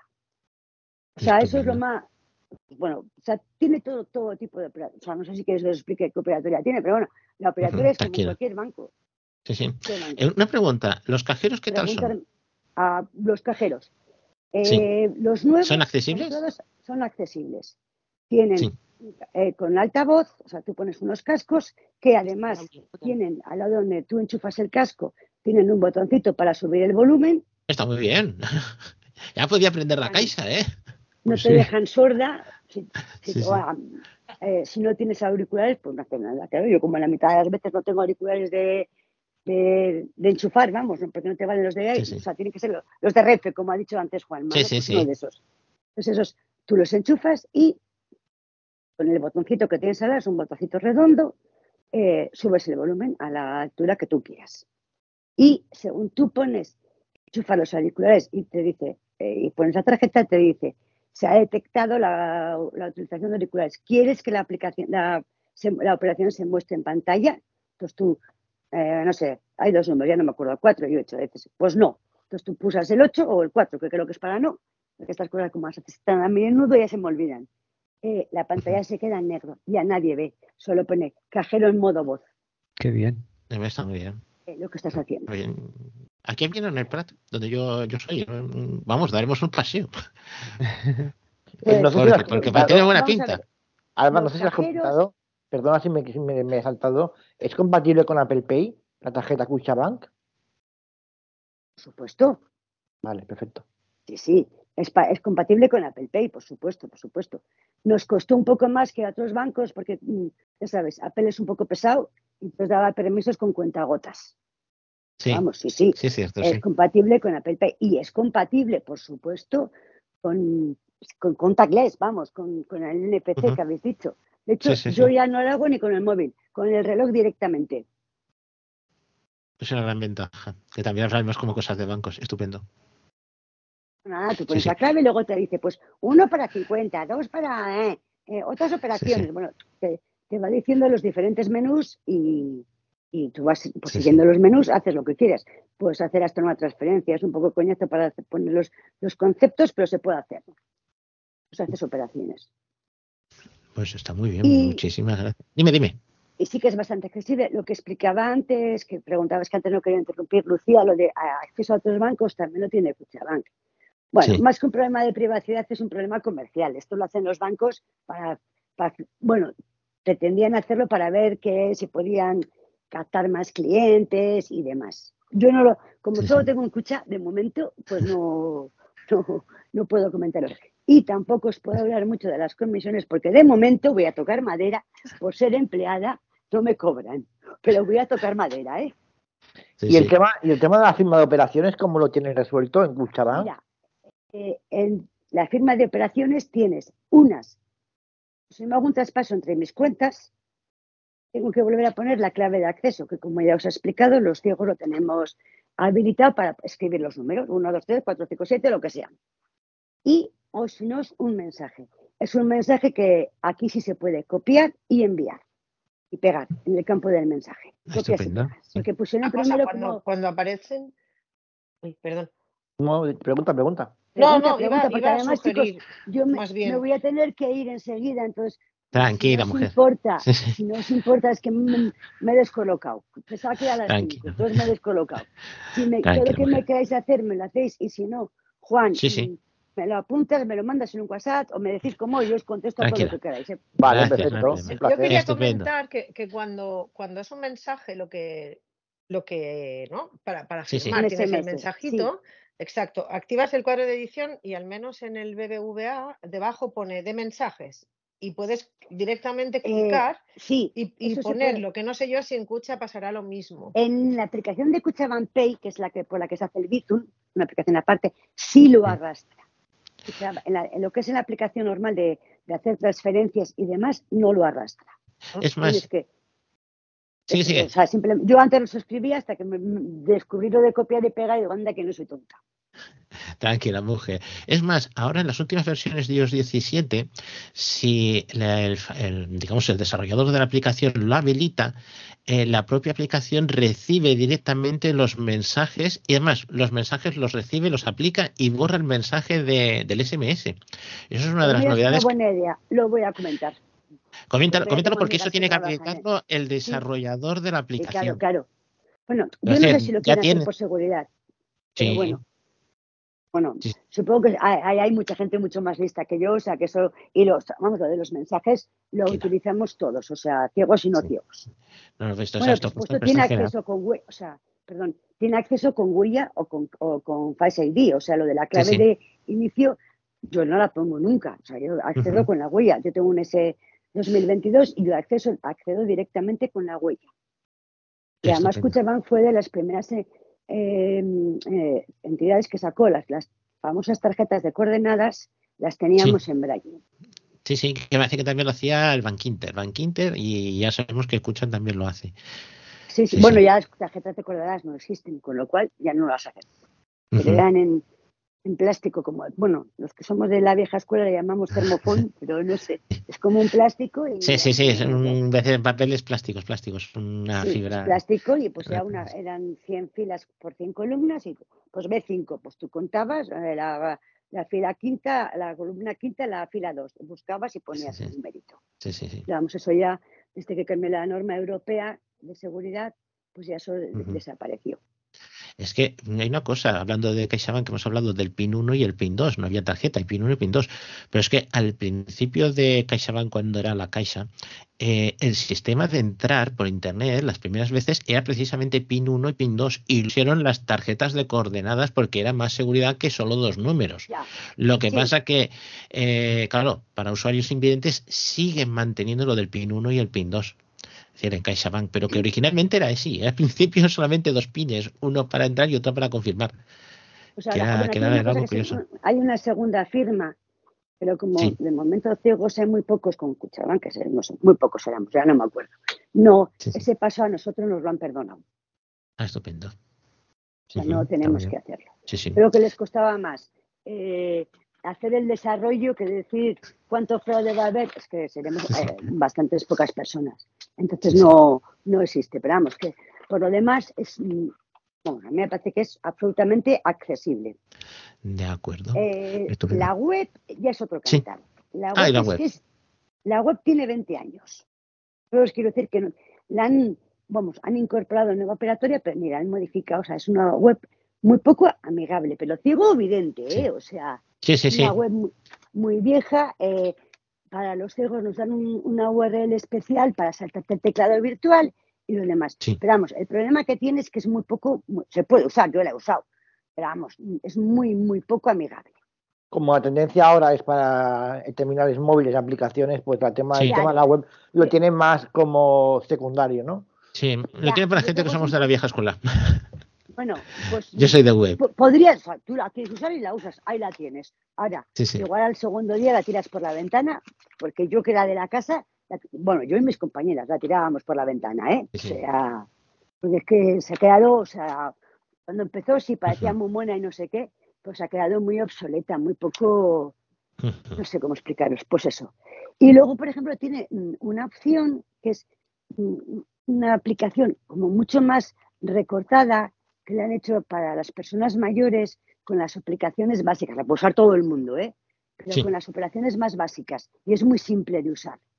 De acuerdo. ¿Y esta también es accesible? Sí, sí, es lo mismo. Lo que sí, sí, sí, digamos, es una versión aquella para gente que no quiere complicaciones, las cuatro cosas básicas y ya está. Como por ejemplo los, mayores que tienen más problemas y que entonces pues se lo han puesto de una forma más simple, pero vamos, es accesible. Pasa yo casi yo no la uso porque para mí me es muy cómoda la aplicación normal. Vamos, que se puede usar. De hecho, la probé para que fuera accesible. Oh, hace mucho que no la pruebo. Igual ha dejado de ser, de ser accesible. Les tengo que poner un, toque. Un aviso. Pero bueno, lo que, sí que comentabais que es verdad que si no hay nadie adentro, es muy difícil que la gente o sea, entienda o que todos vayan a una oficina y le digan, no, que esto existe. Pues no, o sea, Yo, lo, o sea, yo le decía, se lo decía a mi compañera ahora con este problema, digo, pues que es normal, Sonia, tú lo sabes porque estás aquí metida, pero la gente que está en una oficina, que está hoy aquí, mañana allí, pues es un poco más complicado. no, eso, eso, es un problema algo, Pedro. No sé si me vas a preguntar algo antes y, y me he quedado.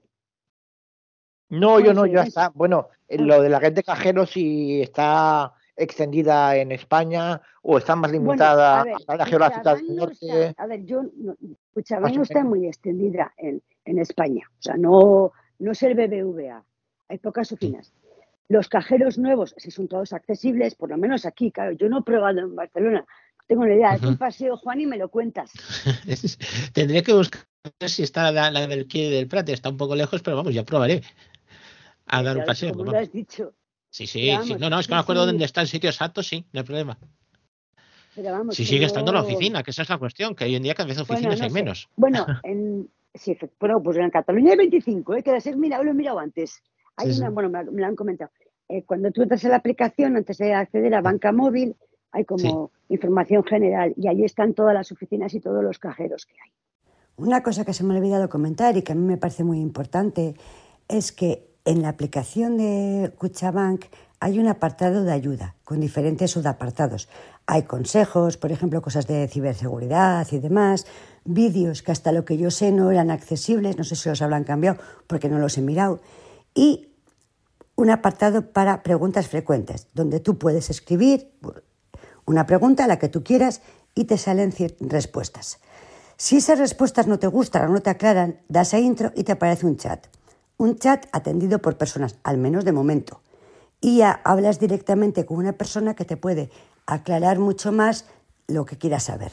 De acuerdo, pues todo muy completo todo. muy pues bien. Muchas gracias por la información. Muchas gracias. Bueno, yo, más que nada por eso, un poco por... el tiempo justo. No, bueno, que como le dije a Juan, si tenéis alguna duda, de verdad, lo siento, tengo que. Tranquila, no hay si problema. alguna duda más? Yo te, lo preguntamos y ya está, no pasa nada. Sí, yo os contesto. Yo os contesto a todos No, luego cuando, luego cuando escuchan, la gente pregunta. Luego cuando escuchan el podcast, la gente pregunta. Vale, Esto, pues lo otro, alguna cosa. Me pasas la información o me dices cómo te paso hago, la nota. me apunto al grupo o lo que me digáis. Ya hablamos. ya te comento. Eso. Un placer, Alba. Pues Muchas gracias. Un placer para, vosotros. Venga. Gracias, Alba. Gracias. Gracias, Alba. Bueno, nos quedan los neobancos y cosas curiosas. Yo había dejado lo de CaixaBank eh, por la web, porque yo uso CaixaBank por la web de una manera un tanto mm, extraña, la verdad. Soy muy tradicional de usar por la web eh, porque uso muchos instrumentos financieros no es que sean muchos, los uso en instrumentos financieros en general. Entonces he de comentar que por la web, la web de la Caixa tiene dos cosas buenas, dos cosas malas. La primera es que la web en sí es estable, es decir, si la aplicación del teléfono de CaixaBank, eh, en cuanto hacen una actualización, hay algo que deja de funcionar o hay algo que luego lo recuperan o lo que sea, la página web de CaixaBank eh, es siempre la misma. Es decir, no te cambia. Tiene eh, un problema que es que, como la mayoría de páginas web, eh, está hecha marcos, es decir, entre las distintas partes de la web tienes que ir interactuando, dejando de interactuar. Comento de que hablo en Mac. Y que además es sensible al navegador. Yo he usado mucho navegador Safari. Ahora estoy usando DuckDuckGo, que tiene un navegador propio. Y parece Safari a la antigua. Es bastante más, mm, más accesible. Eh, prácticamente casi todos los botones, mientras no los toques, funcionan bien. Muy pocas cosas tienen dibujitos, lo típico, el carrito, el comprar, el vender o alguna cosa. Pero los menús con opciones, al menos con Safari, eh, se abren en overlays. Overlays es aquello que sale en pantalla, pero no te lo lee el lector. Esto en Safari. Si nos vamos a DataGo, eh, sí puedes leer esas cosas. Es decir, si la misma web, el mismo ordenador, simplemente cambiar de navegador hace mucho. Eh, si tenéis la idea de usar CaixaBank por web, eh, aconsejo probar varios navegadores. Yo he dicho dos, puede ser Firefox, puede ser Chromium, puede ser el Safari que hemos dicho, o DataGo. hay muchos más, hay Opera, lo que sea, pero mm, si en una web no te funciona, en la otra sí. Eh, luego otra cuestión, si haces aplica, eh, operaciones tipo de, por ejemplo, a veces transferencias o compra de venta de valores o alguna cosa así más compleja, eh, una de las cosas que tiene es que tiene muchos pasos de seguridad. Y esos pasos de seguridad te dicen, tiene que usted leer este documento y descargarlo. Y eso lo hace a través de Overlays. Un problema que averigua dónde están. Yo me he cogido el truquillo de que suelen estar al final Mm, una cosa que en principio un vidente tiene que verlo impreso encima de la pantalla, encima del otro, y tú no puedes porque estás navegando, si dices nada, me voy al final de la página web, resulta que los enlaces están ahí. Es decir, tienes que aprender mucho a manejar la web pero cuando ya manejas la web, eh, te permite hacer prácticamente de todo. Abrir cuentas, consultar tarjetas, anular, consultar movimientos, que por cierto los movimientos tienen un problema, que ahora te los divide por meses en tablas. Entonces tienes diciembre una tabla, eh, noviembre otra tabla, porque estamos yendo hacia atrás, octubre otra tabla.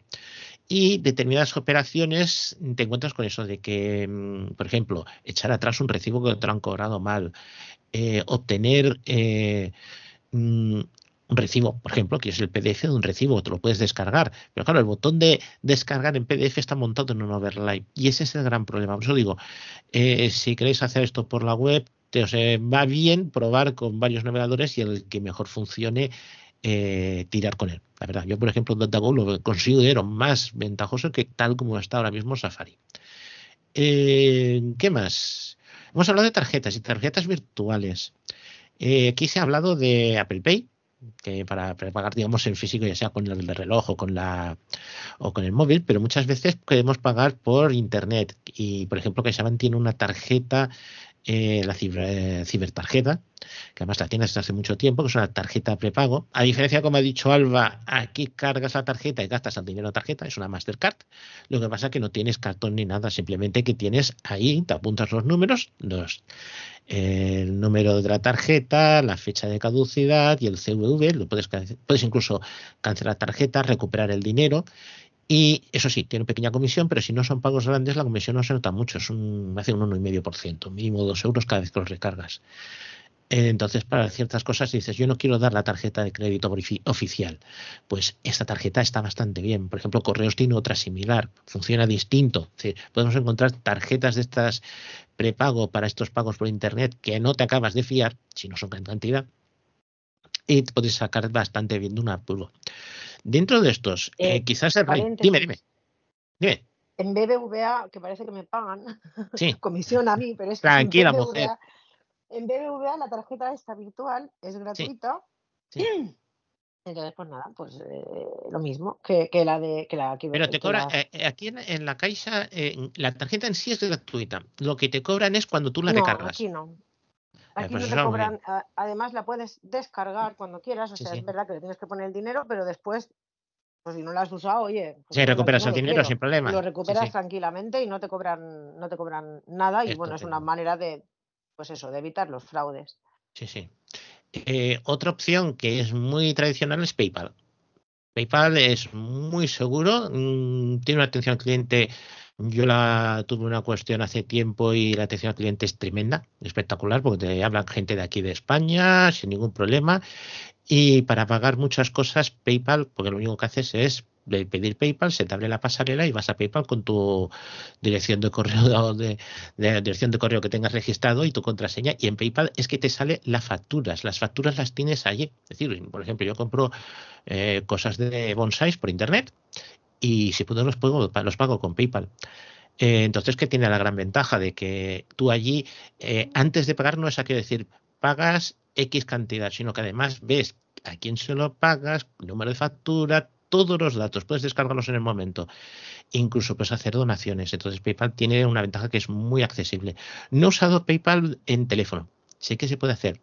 Una cuestión que sí que tiene PayPal es que al que le cobran, digamos, al que usa la pasarela, a la tienda, le cobran una pequeña comisión. Y esta comisión a veces eh, hay tiendas que te la cobran a ti.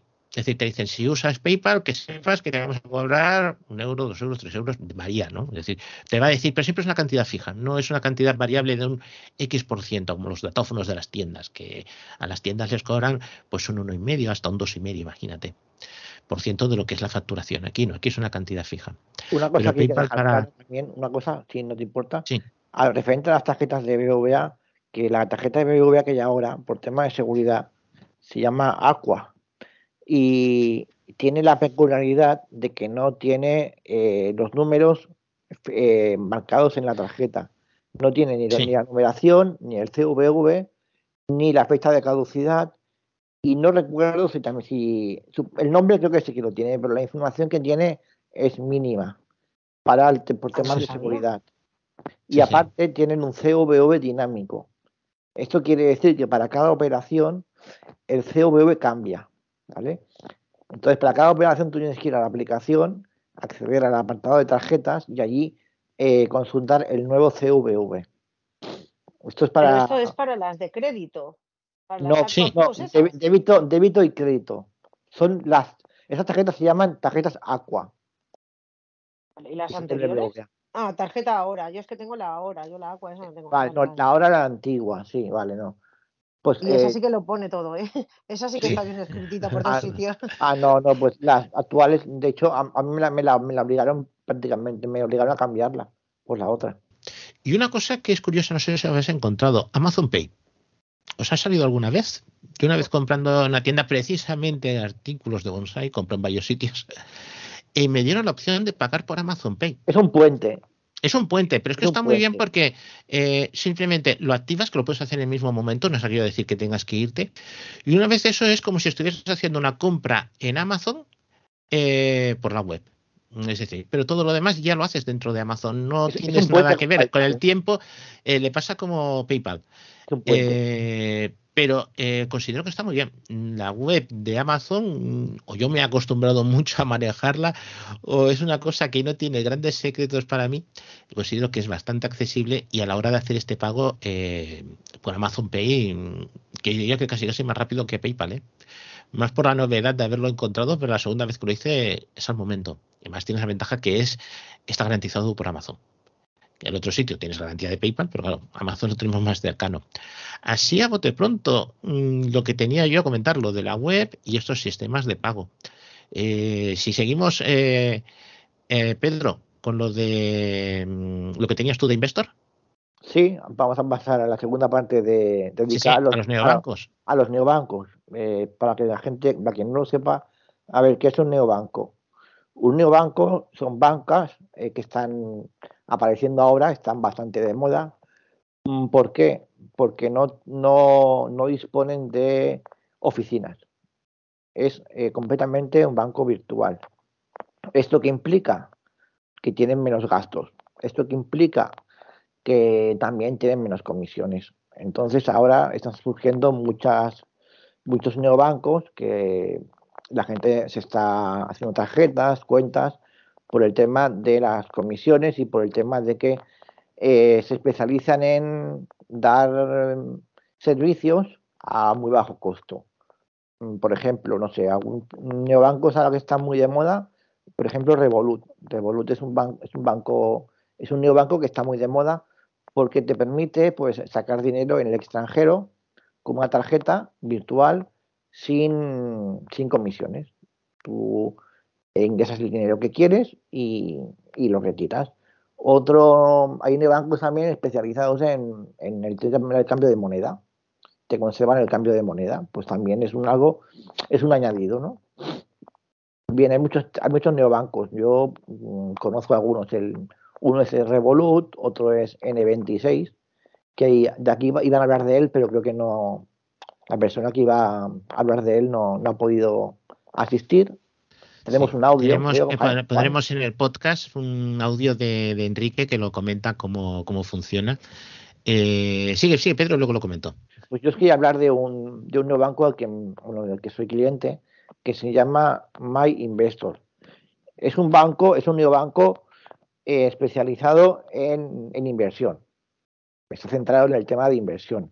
Os explico un poco las características que tiene y por qué lo uso yo y, bueno, pues eh, luego ya, pues si alguien quiere hacerse del neobanco este o cualquier otro neobanco, pues que sepa que, están aquí y que los bancos tradicionales intentan, eh, están intentando ahora, eh, digamos, parecerse a los neobancos, ofreciendo características que hagan que la gente no se vaya a los neobancos por el tema de las bajas comisiones.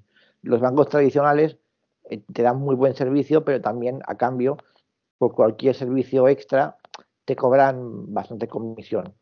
Los neobancos en estos casos, en estos casos pues eh, están intentando ganarse el terreno con el tema de las comisiones. Eh, os comento, MyInvestor es un es un neobanco eh, de varios, bueno, tiene varios dueños. Entre ellos está el Corte Inglés y, y AXA. Como ya he dicho, es un, es un banco eh, centrado en la, en la, inversión. Para darse de alta, pues eh, hay que rellenar un formulario. Eh, yo el formulario lo pude realizar, de forma autónoma, pero luego para el tema del, de la, del DNI te pide una captura de pantalla del DNI y como ya han comentado aquí algunos usuarios de otros bancos, te piden una imagen en movimiento. Esto, bueno, pues yo no lo conseguí hacer, pero también considero que, es importante que el, banco ofrezca seguridad. Si yo no lo puedo hacer de forma autónoma, pues pido a alguien que me lo haga y para mí es un añadido más para ser de un banco, porque eh, imaginaos que mm, hoy en día compartimos muchas veces el DNI y si con un DNI únicamente y poco más te pueden crear una cuenta en un banco y te pueden pedir, eh, no sé, préstamos, pues te pueden meter en un, en un problema. Entonces yo el tema de la seguridad, pues lo, le, le doy bastante importancia. Bien, las características, pues, bueno, la aplicación. La aplicación es accesible. Yo me registré, entré en la aplicación. En la pantalla principal te aparecen porcentajes del dinero que tienes en efectivo, del dinero que tienes en, inversiones. Te, aparecen también porcentajes de, de, de, rentabilidades. Bueno, como ya he comentado, eso es, es para el tema de, de inversión en, en fondos, en, en, depósitos, en lo que tú quieras.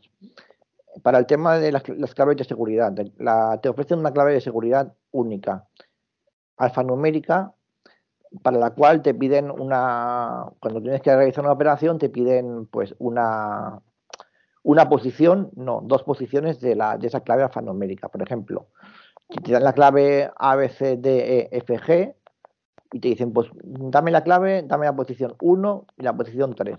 Pues tú tendrías que darle la, pues, la, la A y la C.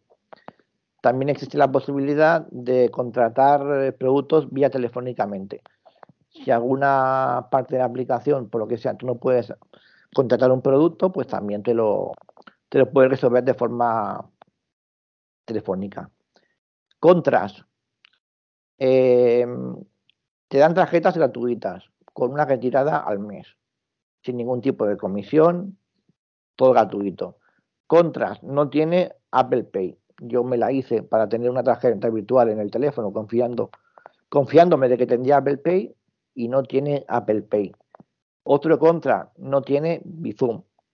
No lo han incorporado. Mm, tienen servicios asociados, te, te dan un seguro de accidente de viaje al contratar una tarjeta, Cuidado con estos seguros también, digo yo.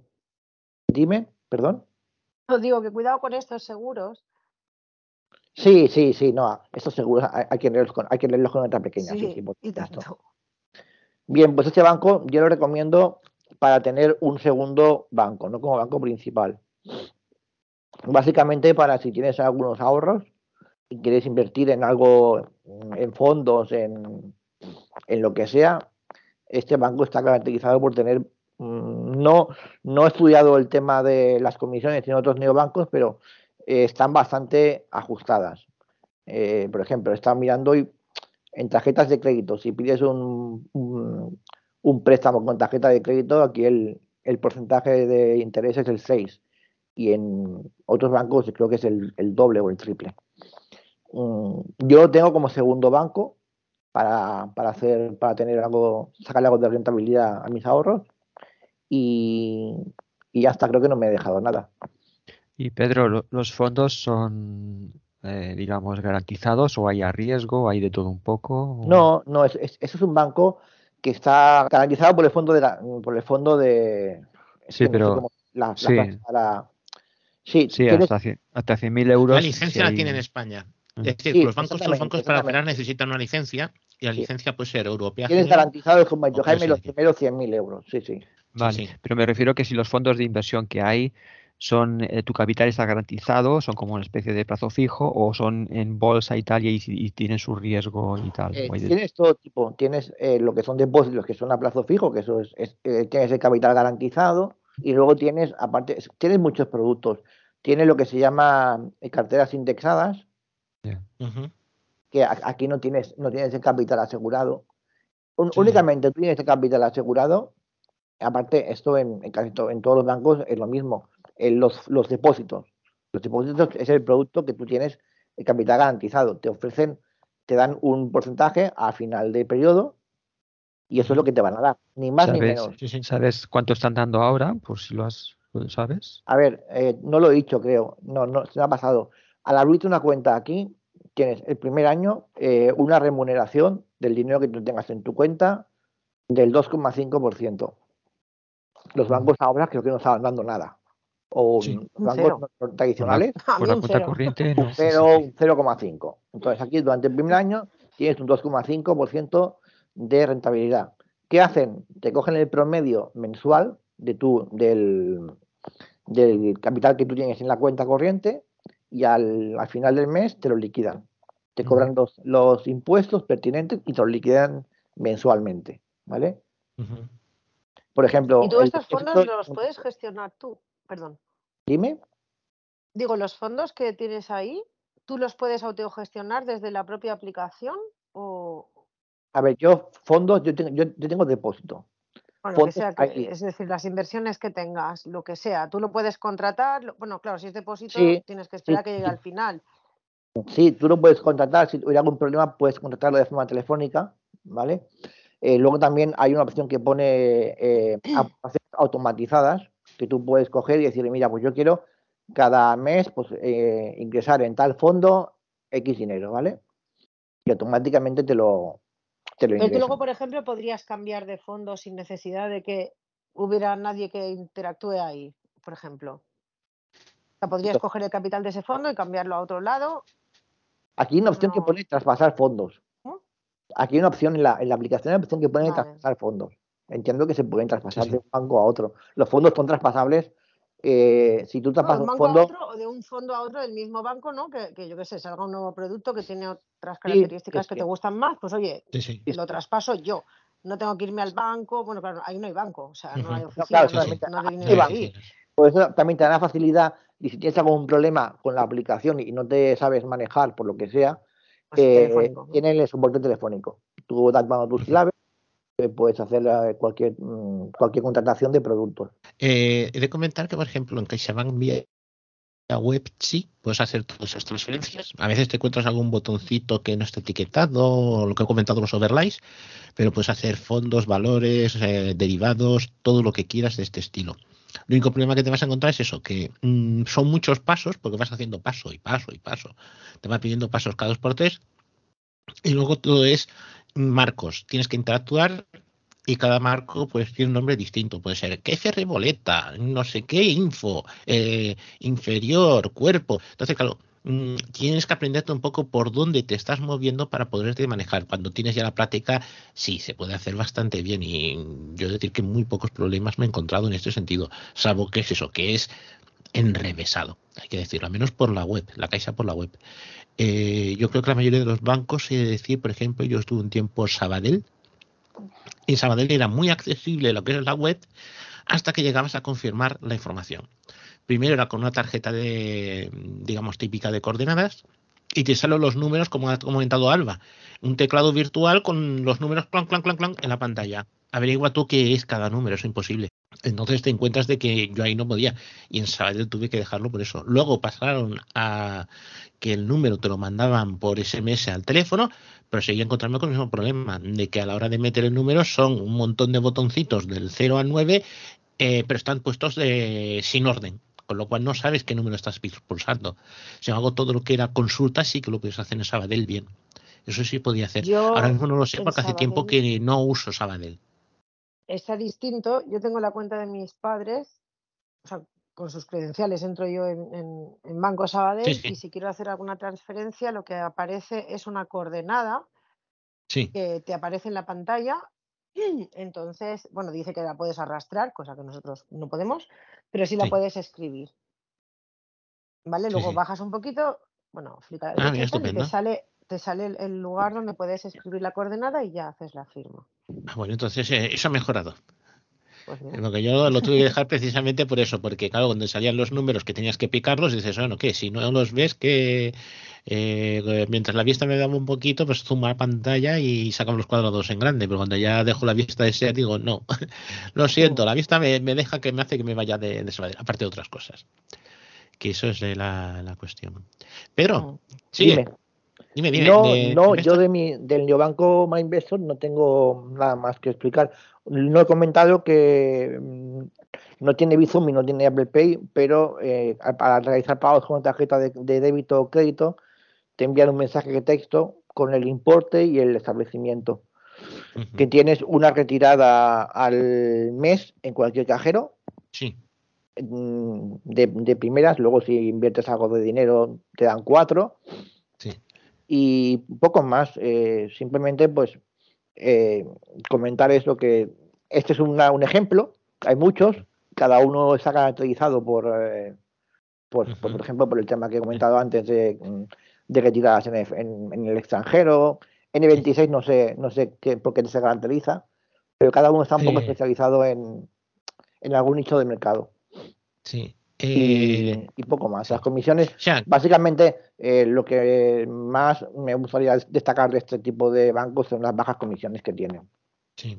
Son, son, bancos que lo que son en realidad son CPDs, eh, centros de, proceso de datos, y no hay oficinas, no hay empleados, empleados son mínimos, y lo que se dedican es a gestionar un algoritmo, un programa, aparte de los servicios que hay detrás, que siempre hay un banco grande. Has comentado AXA y el Corte Inglés. Y el Corte Inglés, servicios financieros del Corte Inglés es bastante grande. no es un banco directamente, pero casi, casi. A ver, podrían eh, hacer sus propias cuentas. Siempre hay que tener, siempre hay que tener cuidado donde, donde mete uno las narices, ¿no? En este caso, el dinero. Pero bueno, eh, está, está respaldado por el corte inglés, por AXA, y está, está respaldado por el fondo de garantía, que son 100.000 euros por, por titular. Sí, sí. Otro neobanco de estos eh, que teníamos que comentar era N26. Lo que pasa es que Enrique López pues no ha de un imprevisto y no puede. Lo que sí nos ha enviado es un audio, lo insertaremos en el podcast para tener más, eh, más información. O sea que los que escuchen el podcast oirán a Enrique a continuación. Eh, lamento no, haber, no, haber, no poder asistir, pero me ha surgido un imprevisto de última hora y os hago un pequeño resumen sobre mi breve y mi, escasa experiencia sobre N26.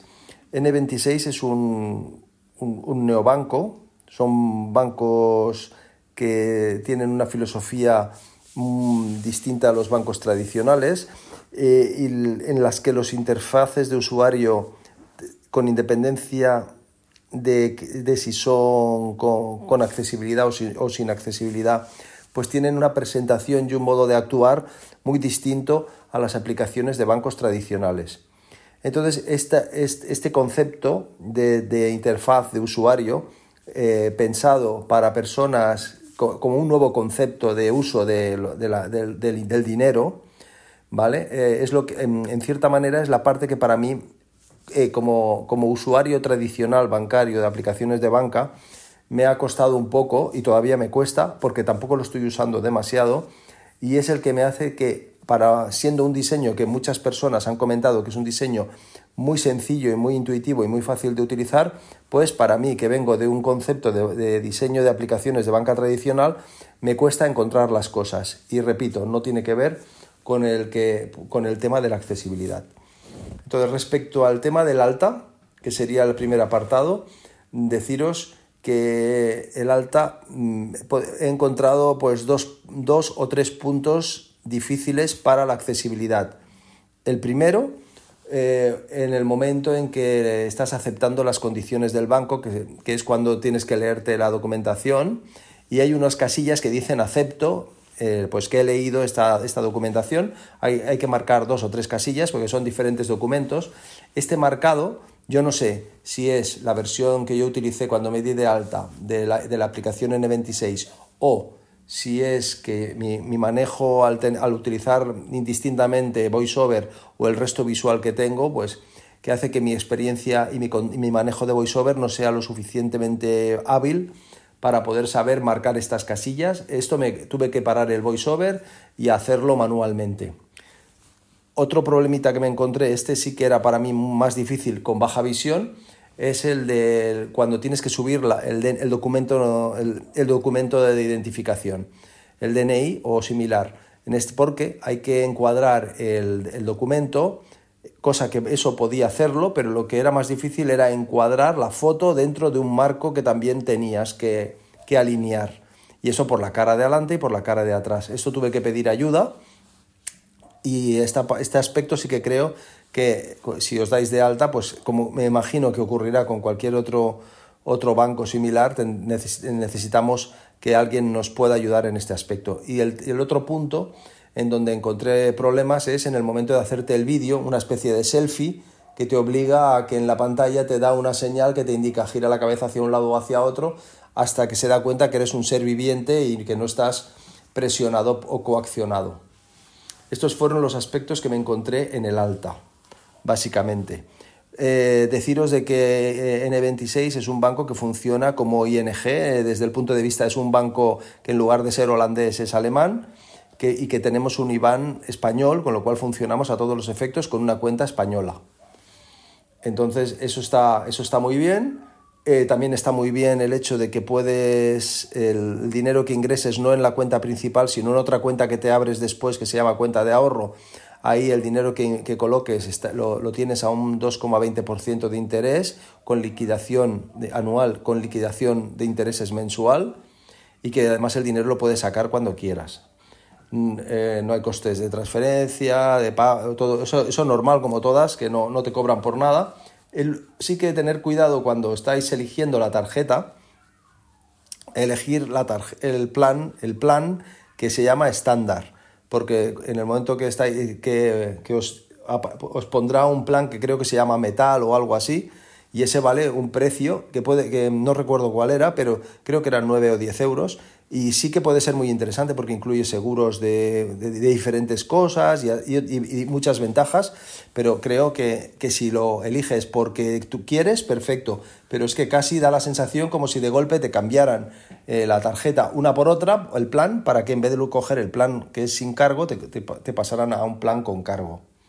¿Vale? Pero salvado este escollo que hay que estar muy atentos, para que no os la cuelen, aunque ya os daríais cuenta porque me imagino que os pedirían un número de tarjeta. A partir de ahí ya podéis empezar a trabajar con vuestra cuenta y tenéis que empezar a enviar dinero. Ya como tenéis un IBAN, ya podéis hacer transferencias desde otro banco o también desde una tarjeta de crédito podéis eh, cargar la primera vez dinero a la, cuenta bancaria. A partir del momento que haya algún euro en la cuenta, ya, ya podéis eh, añadir a vuestra cartera de vuestro iPhone la tarjeta virtual. Es decir, que prácticamente es instalar la aplicación, poner algo de dinero y a partir de ese momento ya podríais pagar con N26. Es decir, una vez dado el alta y todo esto. Eso ya también está muy bien porque ya, ya tendrías la tarjeta, tendríais la tarjeta virtual activada. Luego, por otro lado, también os llegará una tarjeta física de débito sin cargo que os llegará por correo en unos días y que luego una vez que os llegue la tenéis que activar y tal. ¿Vale? Eh, ¿Qué más? El dinero que os llega a la cuenta se llama cuenta principal. Esta cuenta no da intereses, es la cuenta con la que se, con la que se paga habitualmente. Eh, por otro lado, tenéis que, si queréis aprovecharos del 2,20%, tenéis que crear, eh, os tenéis que ir al apartado de espacios de la aplicación y, ahí crear una cuenta de ahorro que es gratuita y ahí eh, ponéis el dinero que queráis. Todo el dinero que pongáis pues eh, está al 2,20%, como había dicho, con liquidación de intereses mensual. Eh, bien, básicamente sería esto. Vamos a entrar un momento en la aplicación para que la veáis. Activo VoiceOver. VoiceOver Active Mi Carpeta Ciudadana. N26. Entramos en N26. Aviso. Face ID autenticado. Ya se, ya se ha autentificado. Inicio. Modo discreto. Botón. Menú desplegable. Ayuda. Botón. Mi cuenta. Botón. Cuenta principal. Cuenta principal y si hago flick me dará la cuenta de ahorro. ¿Vale? ¿Vale? Entonces, en la, eh, si yo eh, añadir dinero. Añadir dinero es para añadir dinero, pero eh, añadir dinero, esto es lo que os decía yo, que es la parte más confusa, porque añadir dinero a esta cuenta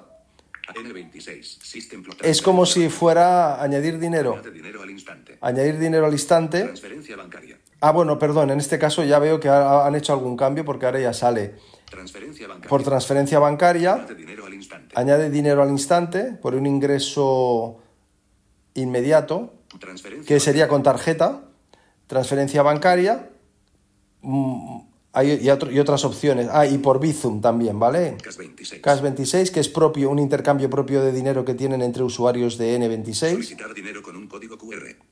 Etcétera. Solicitar dinero con un código QR. Enviar dinero. Enviar dinero, Inicio. Adriar. esto sería ya, esto sería ya para enviar dinero, imagino que por Bizum, el enviar dinero.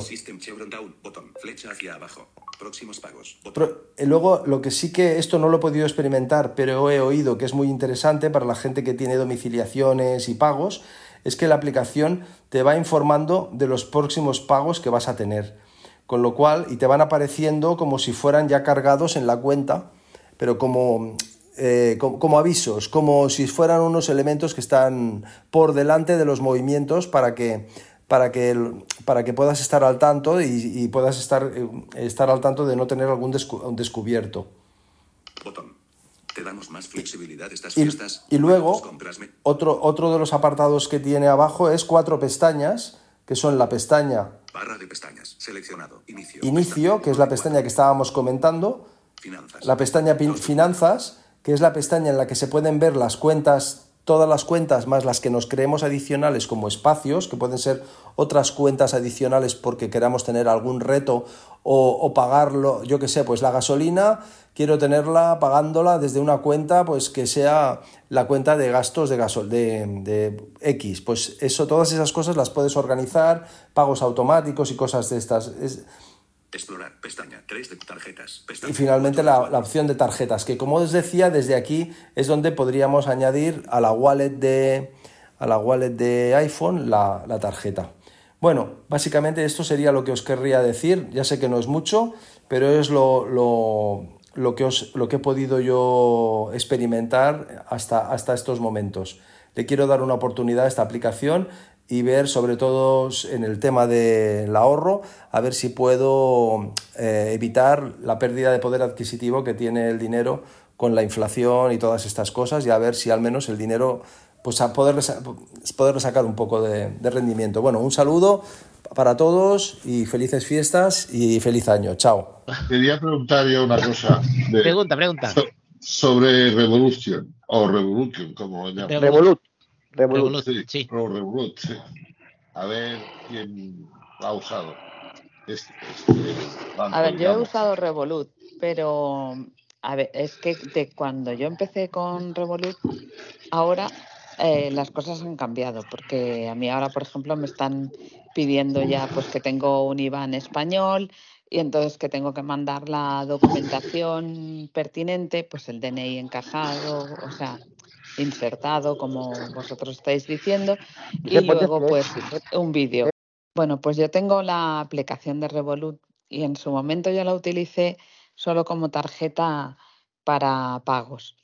Entonces, ahora ya pues mm, te van enviando información de que tienes el IBAN español, que, que bueno, pues eso, que puedes eh, funcionar como con cualquier otra cuenta. Yo en su momento la verdad es que no tuve problemas para darme de alta, que yo recuerde.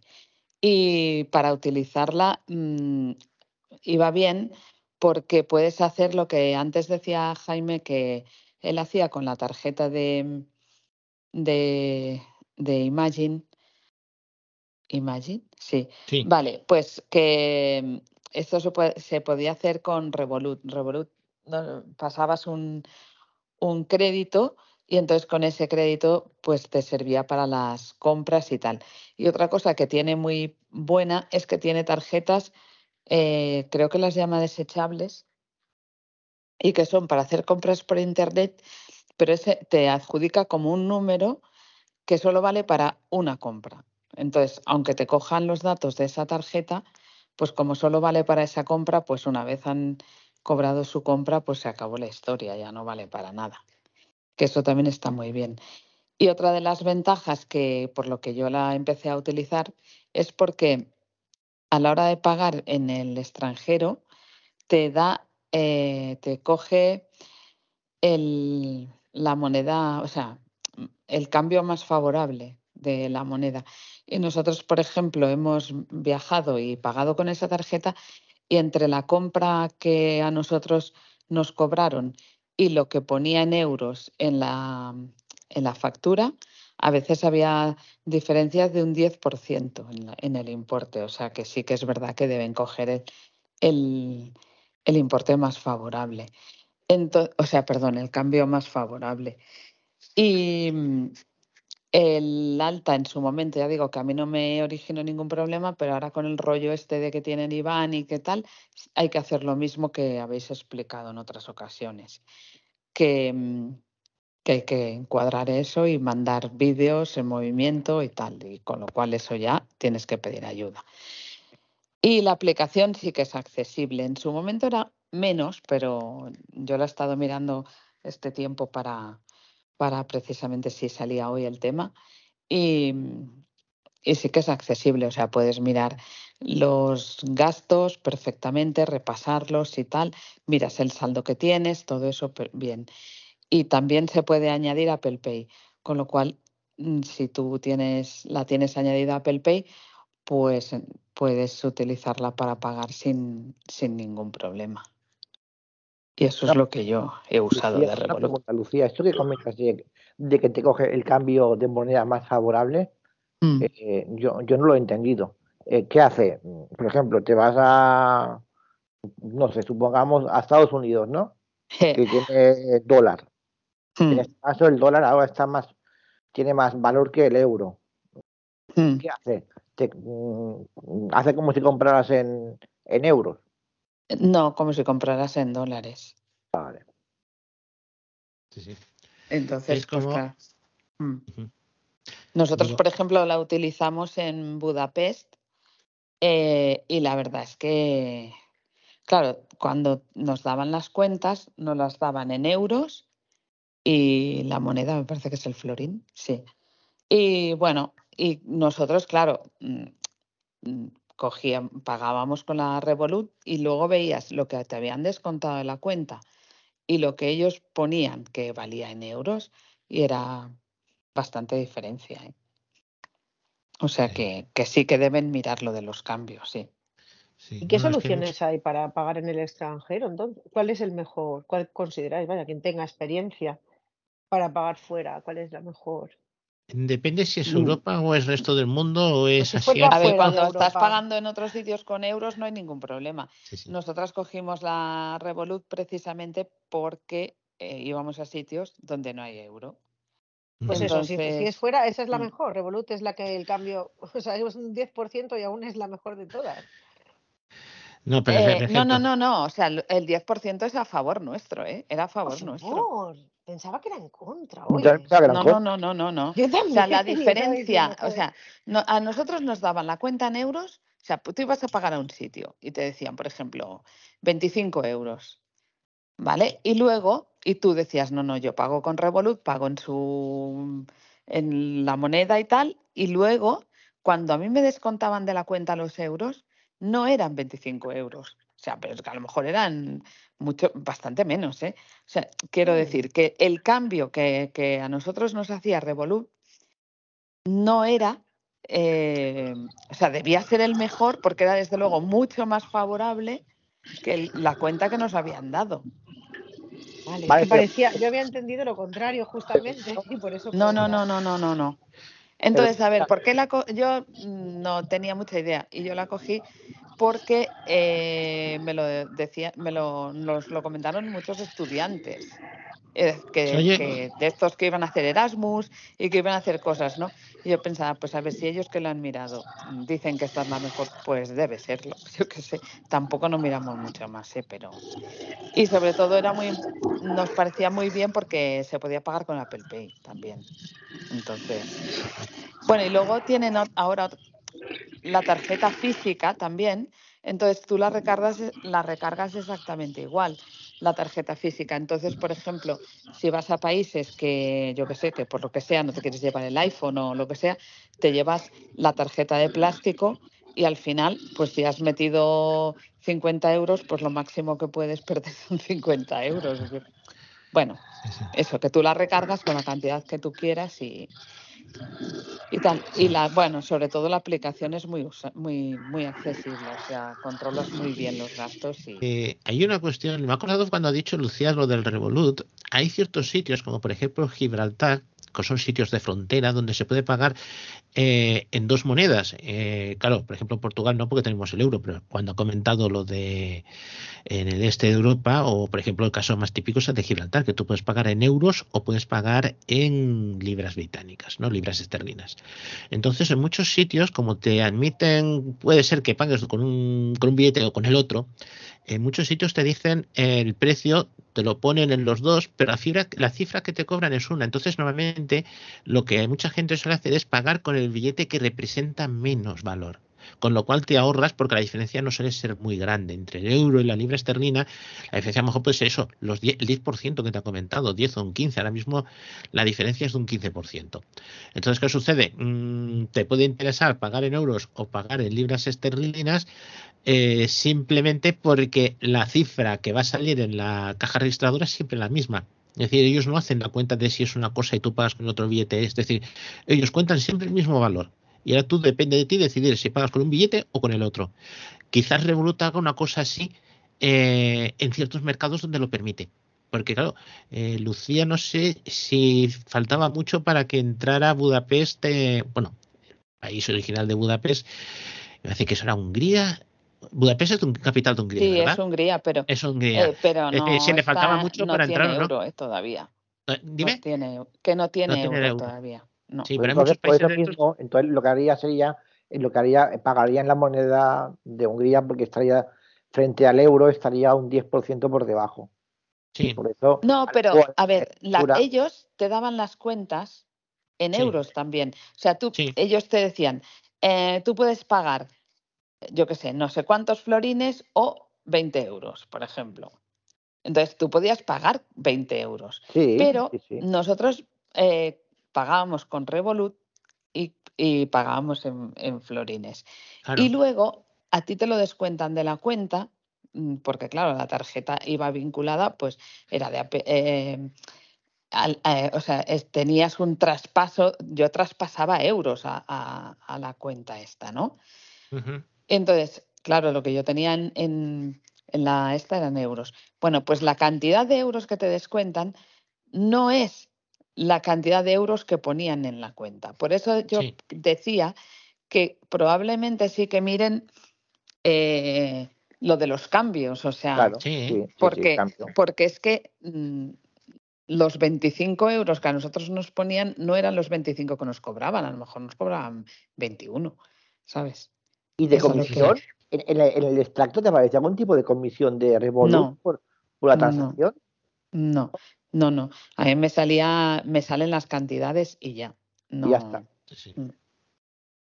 Lo que pasa es que hay muchos de estos neobancos que ciertas operaciones mm, no te las deja hacer o no te las acaba de gestionar del todo. Estuve buscando precisamente cuando Pedro habló de los neobancos, eh, por ejemplo, gestiones de domiciliaciones. Hay neobancos que te dicen la domiciliación te permito hacerla, pero a lo mejor si quieres devolver el recibo no te lo permito hacer. O si quieres obtener un extracto, a lo mejor no te deja, te deja como mucho el listado en pantalla, no puedes obtener un extracto, digamos, oficial o un certificado oficial. Esto sí que es una cosa que eh, hay que mirarlo con un poquito de ojo a la cuestión de contratar un neobanco de estos, pero si realmente decides, yo es que la oficina no la quiero para nada, eh, en cuestiones de comisiones se gana muchísimo. Sí, sí. Y además eso, de puede trabajar. Es lo, mejor. Y yo- para este tipo de temas, yo la, la que he visto más completa, bueno, lo que he visto más completo de neobancos es N26. Lo que pasa es Sí. que no me, no me ha dado tiempo ni darme de alta y tampoco voy a tener ahí yo cinco bancos o seis en...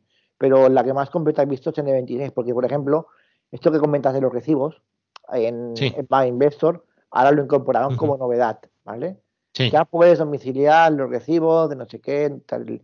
o sea que lo, los em- crean el neobanco y poco a poco les van incorporando características.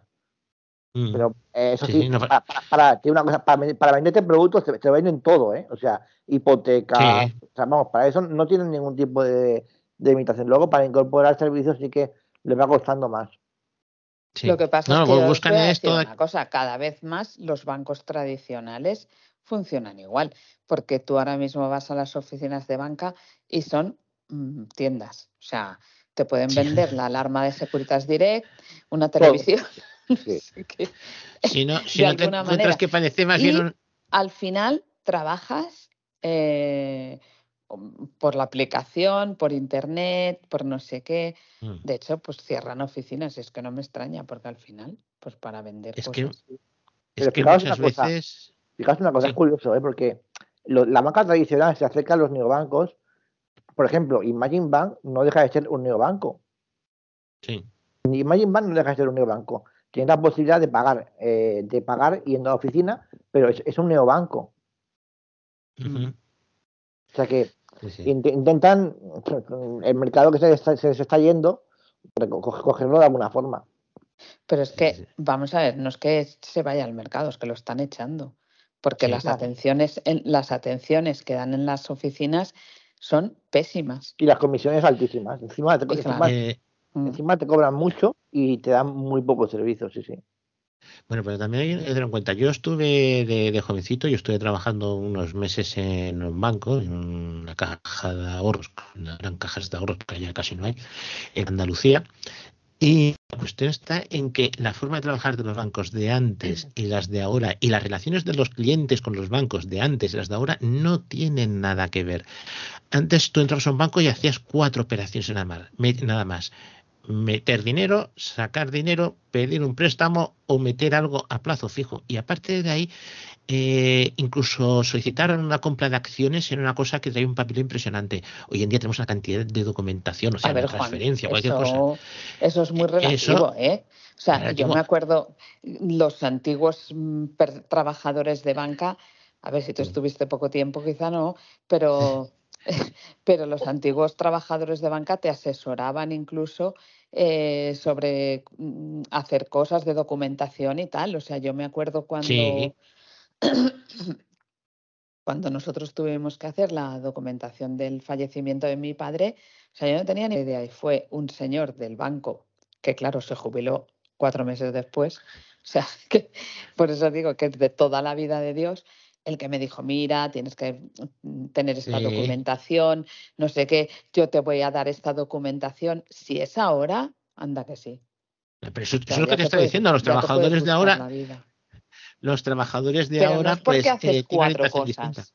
Es porque el, perfil de, el, perfil de, atención es diferente.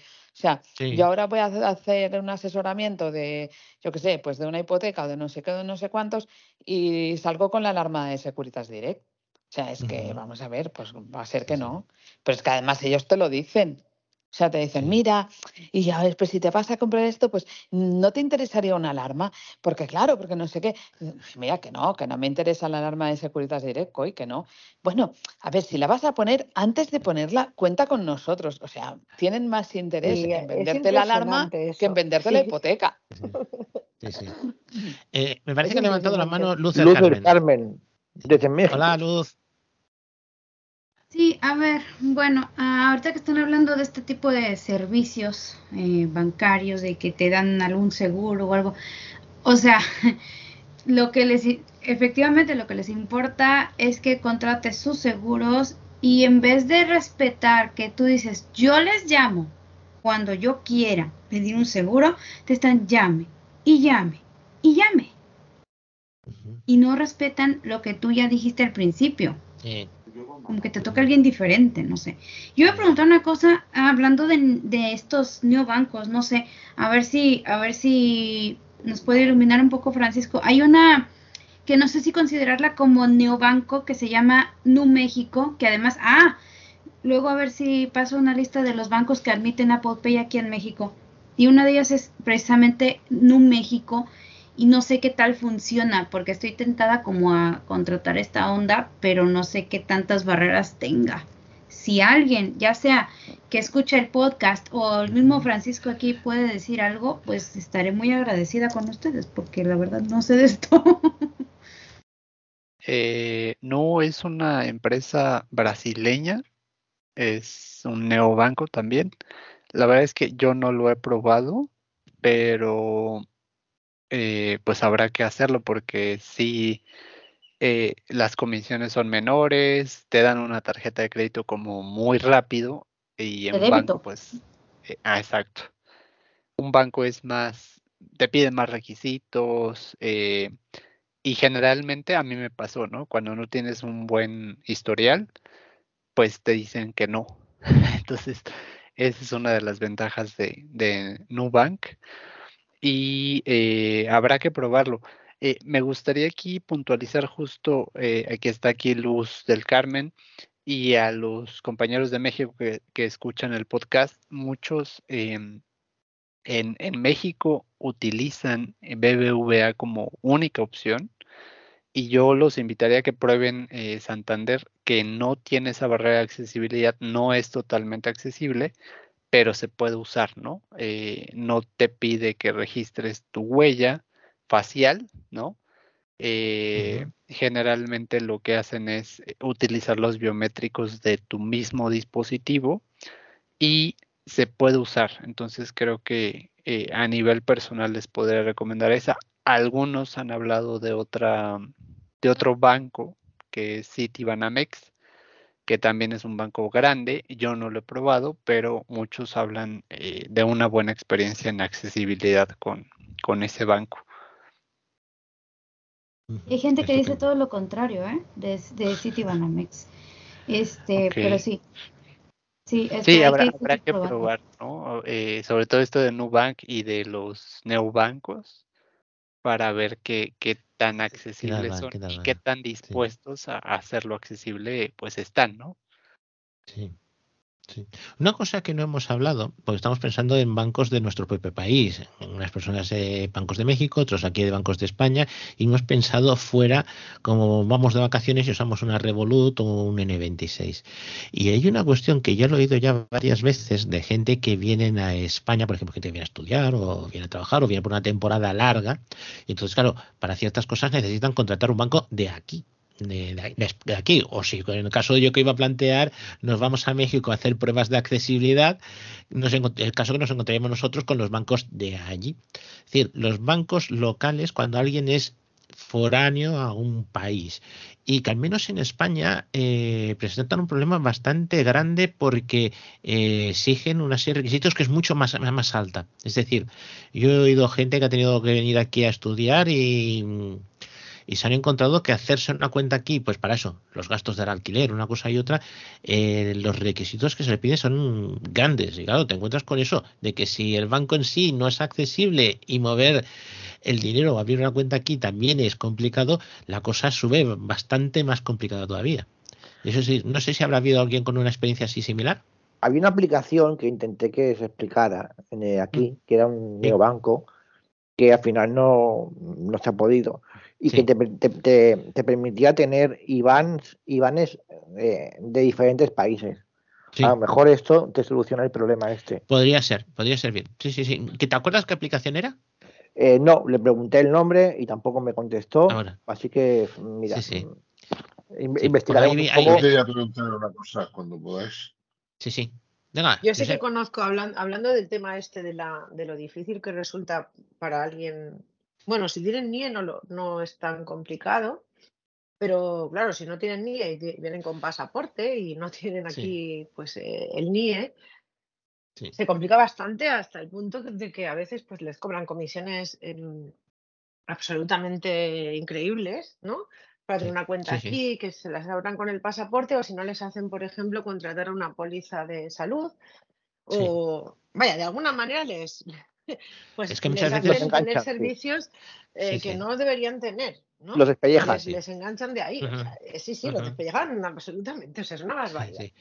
Es que te puedes encontrar que para hacerte el NIE, no lo sé, estoy diciendo así en bruto, ¿no? Necesitas una dirección, un alquilar un sitio, pero resulta que para alquilar el sitio tienes que dar un número de cuenta de aquí porque no van a pasar los números de cuenta de allí, el que vaya a alquilar aquí. Y entonces, claro, es el pez que se muere de la cola. Es decir, no tengo la dirección porque no tengo NIE, y no tengo NIE porque no tengo dirección, una dirección física aquí. Entonces, claro, o acabas haciendo algún truquillo o alguna cosa, o el banco acaba comiéndose a uno vivo. Que eso es viciosos estos. sobre la aplicación PayPal. Sí. Y quién, quién la usa y cómo la usa. Yo uso PayPal. Yo usaba mucho PayPal. Yo también. Pero, a ver, a ver, ¿para qué cómo, y cómo lo usáis? A ver, mm, principalmente para compras por internet. Es decir, yo compro compras eh, fuera de Amazon, vamos a decirlo, porque yo compro mucho en Amazon, pero compro compras a tiendas concretas eh, y entonces a la hora de pagar te dan la opción de que puedes pagar por una transferencia, puedes pagar por una tarjeta de crédito normal, con lo cual metes tu número de, de tarjeta de crédito y puedes pagar por PayPal. Si tú dices que quieres pagar por PayPal, lo primero que te sale es, eh, estoy hablando de memoria, ¿eh? Luego compras estas cada X meses. Eh, te sale la página web de PayPal. Es decir, tú ves directamente de qué es la página web, tienes la información, tienes la dirección del HTTPS de PayPal y ahí eh, entras con tu, mm, con tu, digamos, con tu dirección de correo, dirección de correo, tu contraseña y entonces automáticamente PayPal te va a sacar la factura de la tienda. Todo eso la tienda no lo está viendo. La tienda le ha mandado a PayPal este señor con esta factura. Que el señor, la tienda no lo sabe. O sea, la tienda no, no dice, señor, esta factura. Y es cuando tú le metes a, PayPal tus credenciales y dices, no, soy yo quien quiere pagar. Entonces, eh, normalmente entras, si tienes una tarjeta, de, de una tarjeta, si tienes de varias, te da opción de eh, seleccionar con qué tarjeta quieres pagar, incluso con una cuenta de una cuenta bancaria puedes ponerla también. Yo tengo puesto una tarjeta y entonces eh, tú ves allí toda la información y dices el OK. Cuando dices el OK, ellos te mandan un número por SMS al teléfono, lo introduces al emulador SMS y automáticamente PayPal te dice ya está pagado y de momento vuelve a aparecer la página de la tienda donde estabas, vuelve otra vez a aparecer diciéndote hemos recibido el pago. Entonces, es decir, la tienda no ve absolutamente nada de ti. La tienda le manda a PayPal mediante, mm, como sea, la factura y eres tú ante PayPal quien te identificas. Y entonces con esa factura que tiene PayPal, que en principio no sabe quién eres tú hasta que te identificas, es cuando te dice, pues bueno, hay esto, esto y esto. y tienes allí toda la información. yo, lo digo, porque yo lo, uso. Lo que pasa es que hay cosas que me confunden un poco. Y usted, mira, una cosa, eh, PayPal se utilizaba mucho al principio, cuando salieron los el tema del, del comercio online, ¿vale? Sí. Que la gente no, no se fiaba mucho y era reticente a pagar, eh, a pagar online. Entonces, PayPal te hacía de pasarela. Y una de las ventajas que tiene, tiene PayPal es que él, él cubre el fraude. ¿vale? O sea, tú, al, utilizar PayPal, ¿vale? Si hay cualquier tipo de problema en el pago o en cualquier historia, PayPal se hace responsable de ese fraude. ¿Vale? Ahora, como todo ya ha evolucionado mucho, por ejemplo, el CaixaBank tiene un seguro de Caixa Protect, ¿vale? Que te cubre hasta X dinero por si hay un fraude por internet. Ya los bancos ya te ofrecen servicios similares, pero al principio PayPal estaba muy muy bien. Yo usaba PayPal por esto mismo, porque te, daba una pasarela de pago, tú introducías tu tarjeta de crédito allí una, una única vez y ya está. Y como Juan, la tarjeta de la veía PayPal y se veía muy PayPal un producto a Estados Unidos, por ejemplo. y, si se puede pagar por PayPal y resulta que eso es un producto falso, PayPal te asegura. Eh, te asegura. lo tienes, tienes un seguro. Tienes un seguro de ello. Sí, sí. Además, es que incluso yo tuve una vez. Yo la tenía con MyTaxi, como se llama ahora, ahora aplicación, y lo tenía el nombre de, de mi mujer y cuando ella cogía un taxi, pues no tenía que ni pagar ni hacer nada. Hacía el trayecto, cuando estaba hecho el trayecto le cobraban el trayecto. Es me lo cobraban a mí, me lo cobraban por PayPal, o sea, y no tenía que ser nada más, pero claro, tenía que asegurarse que había hecho ese recorrido. Sí, sí es más, eh, ahora le daré paso a Luz del Carmen, es más, eh, PayPal, el servicio de atención telefónico, lo he usado una sola vez hace mucho tiempo, está aquí en España y pueden hacer de mediador. Es decir, tú ni siquiera te tienes que molestar en decirle a a quien sea, oye, que es que lo que me has mandado es incorrecto, o me has cobrado de más, o lo que sea, ¿no? Es decir, eh, cualquier cosa pues, que te parezca, ¿no? Es decir, tú hablas con la gente de PayPal y PayPal se dedican a encargarse a hablar con la gente de eh, a quien le has comprado, porque tienen los datos de ellos. Y si no, además, eh, si no cumplen, los echan fuera de PayPal. PayPal, igual que te se ofrece, eh, te quite, banea tanto al cliente como al comprador pueden manearlo y decir, estás fuera de la plataforma y quien vende no quiere estar fuera de la plataforma. O sea que cuando tú compras un producto en una empresa y tiene PayPal, simplemente al tener un forma de pago con PayPal, ya te asegura que esa empresa es seria. Mm, hombre, sí. No, no, a ver, si la empresa se dedica a, la estafa, PayPal de momento la quita de fuera. Es decir, a la estafa uno, o con mucho dos, pero no. Por ejemplo,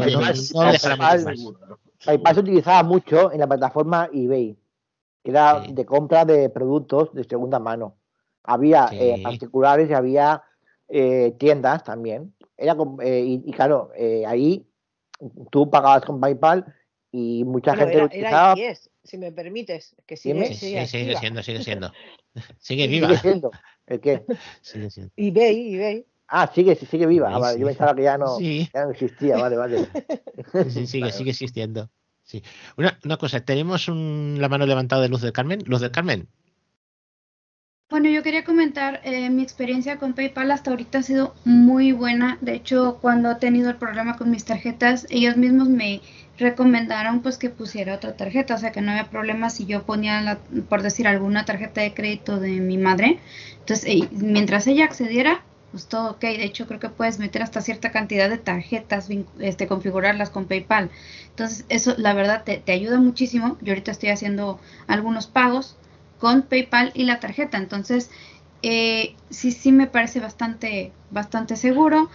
les digo, la atención a clientes a mí me, ha, encantado en PayPal las veces que he llamado para hacer consultas del tipo, este, tal, ¿cómo, cómo se le puede hacer para el tema de las tarjetas digitales, si tiene un CBB único, lo que sea.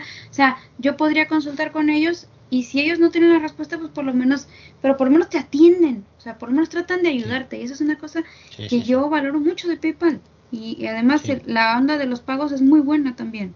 O sea, no he tenido gran problema con esto desde que uso PayPal. La verdad estoy encantado. Lo que sí que PayPal tiene, por ejemplo, eh, transferir dineros entre amigos y familiares y todas estas cosas, la comisión sube, la verdad. Eh, a mí se me dio caso no hace mucho y, dice, prefiero, prefiero ser, que, sea un Bizum. Lo que pasa es que como no era dentro de España, pues no podía ser con, con Bizum, ¿no? Pero las comisiones, cuando las cobran, las cobran, se nota. Yo recuerdo que me pagaron en dólares eh, Compré un bastón, y bueno, unos cuantos aquí. En España compramos el bastón telescópico de... Bueno, lo compramos a un americano, ¿no? Y resulta que el que compró los bastones vive en Londres. Y resulta que, claro, para comprar bastones a este señor americano, tenías que comprar como mínimo 10. Y claro, reunimos el dinero porque teníamos que mandarle un dinero antes. Y yo, pues, esa transferencia la hice por PayPal y claro, allí primero tenía que pasar de euros a la moneda inglesa y luego de la moneda inglesa tenía que pasar a la moneda americana. Y claro, la mejor manera era con PayPal y luego algunos pagaron con Revolution, o Revolution, como se llame. Y resulta que a mí me cobraron más intereses que a otros, porque Revolution no les cobraron casi nada de intereses. Con Revolution, como a Lucía. Antes Lucía. Lucía, sí. Sí, eh, es, me da cuenta que por eso preguntaba un poco una cosa u otra que era mejor. Pero bueno, yo también estoy muy contento con esta aplicación de PayPal y ya no vale la pena meterse en más bancos que al final bueno, de, hecho, ahora ya muchas plataformas te permiten pagar con Apple Pay, que al final ya pues, es lo más cómodo pagar con Apple Pay, porque tú tienes la, tarjeta metida en, en los servidores de Apple y ya está. Y con una Incluso- ¿sabes? con un servicio ya pagas bastantes cosas. Los taxis Ya no se puede pagar con Apple Pay. El taxi este. Y además, el a mí me comentaron- Con Apple Pay se paga. Sí, sí. Me comentaron en, en un banco mm, de los tradicionales que siempre que pudieras pagar con Apple Pay que lo hicieras como primera opción, o sea que era lo más Sí, seguro. sí, sí, sí. De todas, de todas, todas, sí, sí. Yo quiero probar eso. Y una cosa que, eh, un tip que les quiero dar sobre PayPal eh, y el tema de las comisiones y todo esto, o sea, de los pagos en, en otra moneda que no sea la tuya. A ver, yo una vez, eh, yo tenía miedo de que me cobraran de más o que no le llegara a, la persona a la que yo le pagaba, por ejemplo, en dólares. Entonces yo lo que hacía, yo pagaba un dólar más, pero qué casualidad que a la persona sí le llegaban, e incluso ese dólar de más, y a quien me cobraba comisiones es a mí. Otra vez, eh, en, hace un tiempo, me mandaron euros. Pero ¿qué pasa? Que a mí me llegó incompleto el- el- el- lo que es el dinero, el depósito que me, eh, bueno, sí, el, el- el dinero que me mandaron por PayPal, como co- pagaron en euros, entonces yo les decía, yo decía, no, pues, ¿saben lo que yo hacía? Pues yo pagaba en dólares, no pagaba en pesos mexicanos a la persona a la que yo le llegué a pagar algún- alguna vez. Entonces, yo sí recomiendo, por ejemplo, si tú vas a pagar, si tú vas a quieres mandarle un dinero a alguien de México, te recomiendo pagar en pesos para que a la otra persona, o sea, si tú quieres que a la otra persona le llegue el dinero completo, que no le cobren comisiones a esa persona, Sí. prueba pagándole en pesos. En vez, o, o- es como lo que decía Josep, prueba pagando en dólares, a ver si te deja, para que no, para que, o más bien, no sé, no sé, para que le llegue completo a la persona.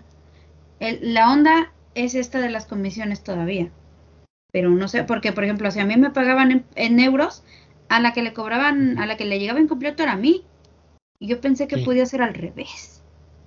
No sé. No, no, eso depende de eso depende de la filosofía de cada empresa. ¿eh? Es decir, hay unas cosas que a veces dices, bueno, quizás PayPal quizás mm, tenga la ventaja que al- te dice cuál es el número final, cosas que otros sitios no. Hay otras aplicaciones, o sea, otros sistemas de pago, incluso en CaixaBank, donde dices tú, al final mm, no acabas sabiendo lo que pagas o lo que dejas de pagar porque hay cosas que te dicen, puede ser variable.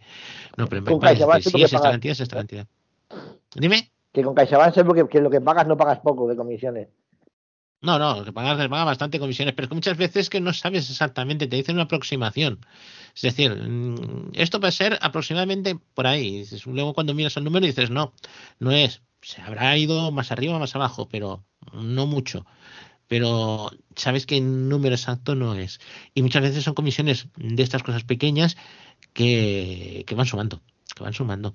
Una cosa que no hemos hablado ha sido de ING, ING Direct, el banco holandés que trabaja en España, y que yo he oído mucha gente, Ricardo me hace que, trabaja, que, que tenía que hablar, quería haber hablado seguramente. Yo he oído de ING gente que le pasa como casi casi como la aplicación de, de CaixaBank, son aplicaciones inestables. La aplicación del teléfono, igual puedes entrar que en la siguiente actualización no te deja entrar o no te deja hacer una aplicación. Lo que no sé a qué se debe de que las aplicaciones sean tan... se pueden desmontar con tanta facilidad. Es decir, yo he de comentar por página web, los dos bancos que he manejado por página web, en, serio, digamos en cantidad, eh, con sus más y sus menos de accesibilidad, las páginas web son bastante estables. Es decir, entras ahora, entras el año que viene, prácticamente es, es lo mismo. Más enrevesada, menos enrevesada, pero es, es lo mismo. Según las aplicaciones, digo por el grupo de, de Cooks de Pama que lo he oído mucho y en otros grupos de, de WhatsApp, eh, las aplicaciones es que de una semana a otra te permiten hacer una cosa o no te permiten hacerla. Es decir, es accesible o no es accesible, aunque sea un detalle, ¿no? No sé si alguien ha tenido más experiencia en este sentido. A ver, yo sí que tenía experiencia, por ejemplo, con Bankinter. mm, tenía mm, una cosa que era mm, eh, que cada cierto tiempo te, mm, te mandaban para volver a identificarte. O sea, no podías entrar Sí. directamente con la huella y tal, sino que tenías que volver a verificar que eres tú, ¿no? Y, sí. y- y bueno, primero se podía hacer bien, luego era imposible, luego porque era esto que tú dices de los números, ¿no? Que eran mm, órdenes, orden aleatorio. Y, y entonces, pues claro, por más que tú quisieras poner unos números, claro, como eran eh, em, gráficos y de orden aleatorio, pues imposible. Entonces luego lo arreglaron, luego eh, lo arreglaron y te, lo tenías que hacer con, me parece, con coordenadas, es que no me acuerdo ya cómo fue. Luego otra vez volvió a estropearse. Y yo no sé muy bien, o sea, yo creo que, que, que actual, o sea, las actualizaciones, pues a veces olvidan el tema de, de la accesibilidad. La accesibilidad. yo no lo sí. sé. Yo no sé. Lo que pasa que también es verdad que, mm, que si los reportas los problemas de accesibilidad y tal, como las retocan tanto, pues te las pueden, a lo mejor hay suerte y te lo arreglan más rápido, no sé. Pero, pero sí que es verdad, ¿eh? Que pasa, bueno, pasan cosas que dices, casi mejor no actualizo, porque si no. Pero cuando ya te funcionan bien, cuando no te funcionan bien, dices, pues voy a actualizar a ver si hay suerte. Y a veces hasta lo hay, porque lo que comentaba Paqui de CaixaBank, de, de que hay veces que estaba eh, Cargando. contenido, cargando contenido, cargando contenido, es verdad. Y no, es que es imposible. O sea, o hay veces que puedes mirar solo movimientos hasta determinada fecha, luego hasta se sale la aplicación con unas cosas así. O que los raras. movimientos no ponen lo que son. Que eso a mí me ha pasado en, en CaixaBank también. El movimiento pone A. Bueno, sí, ponía una A A, circunfleja. o, o algo A- así, o- o, o A- sí, sí, sí. paréntesis, no sé qué A pues virulilla, no sé qué. Tenías que entrar para sí, ver sí, qué, qué era sí. aquella A. Mm. Oye, Y algo bueno, molesto, que... algo molesto también en CaixaBank es que tú entras en la, en la operación, en, lo- en, la- en el histórico, por ejemplo, y hay un recibo de algo, lo que sea, o un pago, y tú quieres exportar ese, ese, ese pago o ese cargo a otra aplicación como un documento, y desde ahí no puedes. Tienes, tienes Sí que que hay el botón compartir, sí que lo hay, pero sí Sí. que hay el botón compartir. Sí, Lo que pasa es que creo recordar que no se veía bien. No, bueno, yo cuando le daba a compartir, me, me compartía, pero me compartía un texto, texto plano, Mm.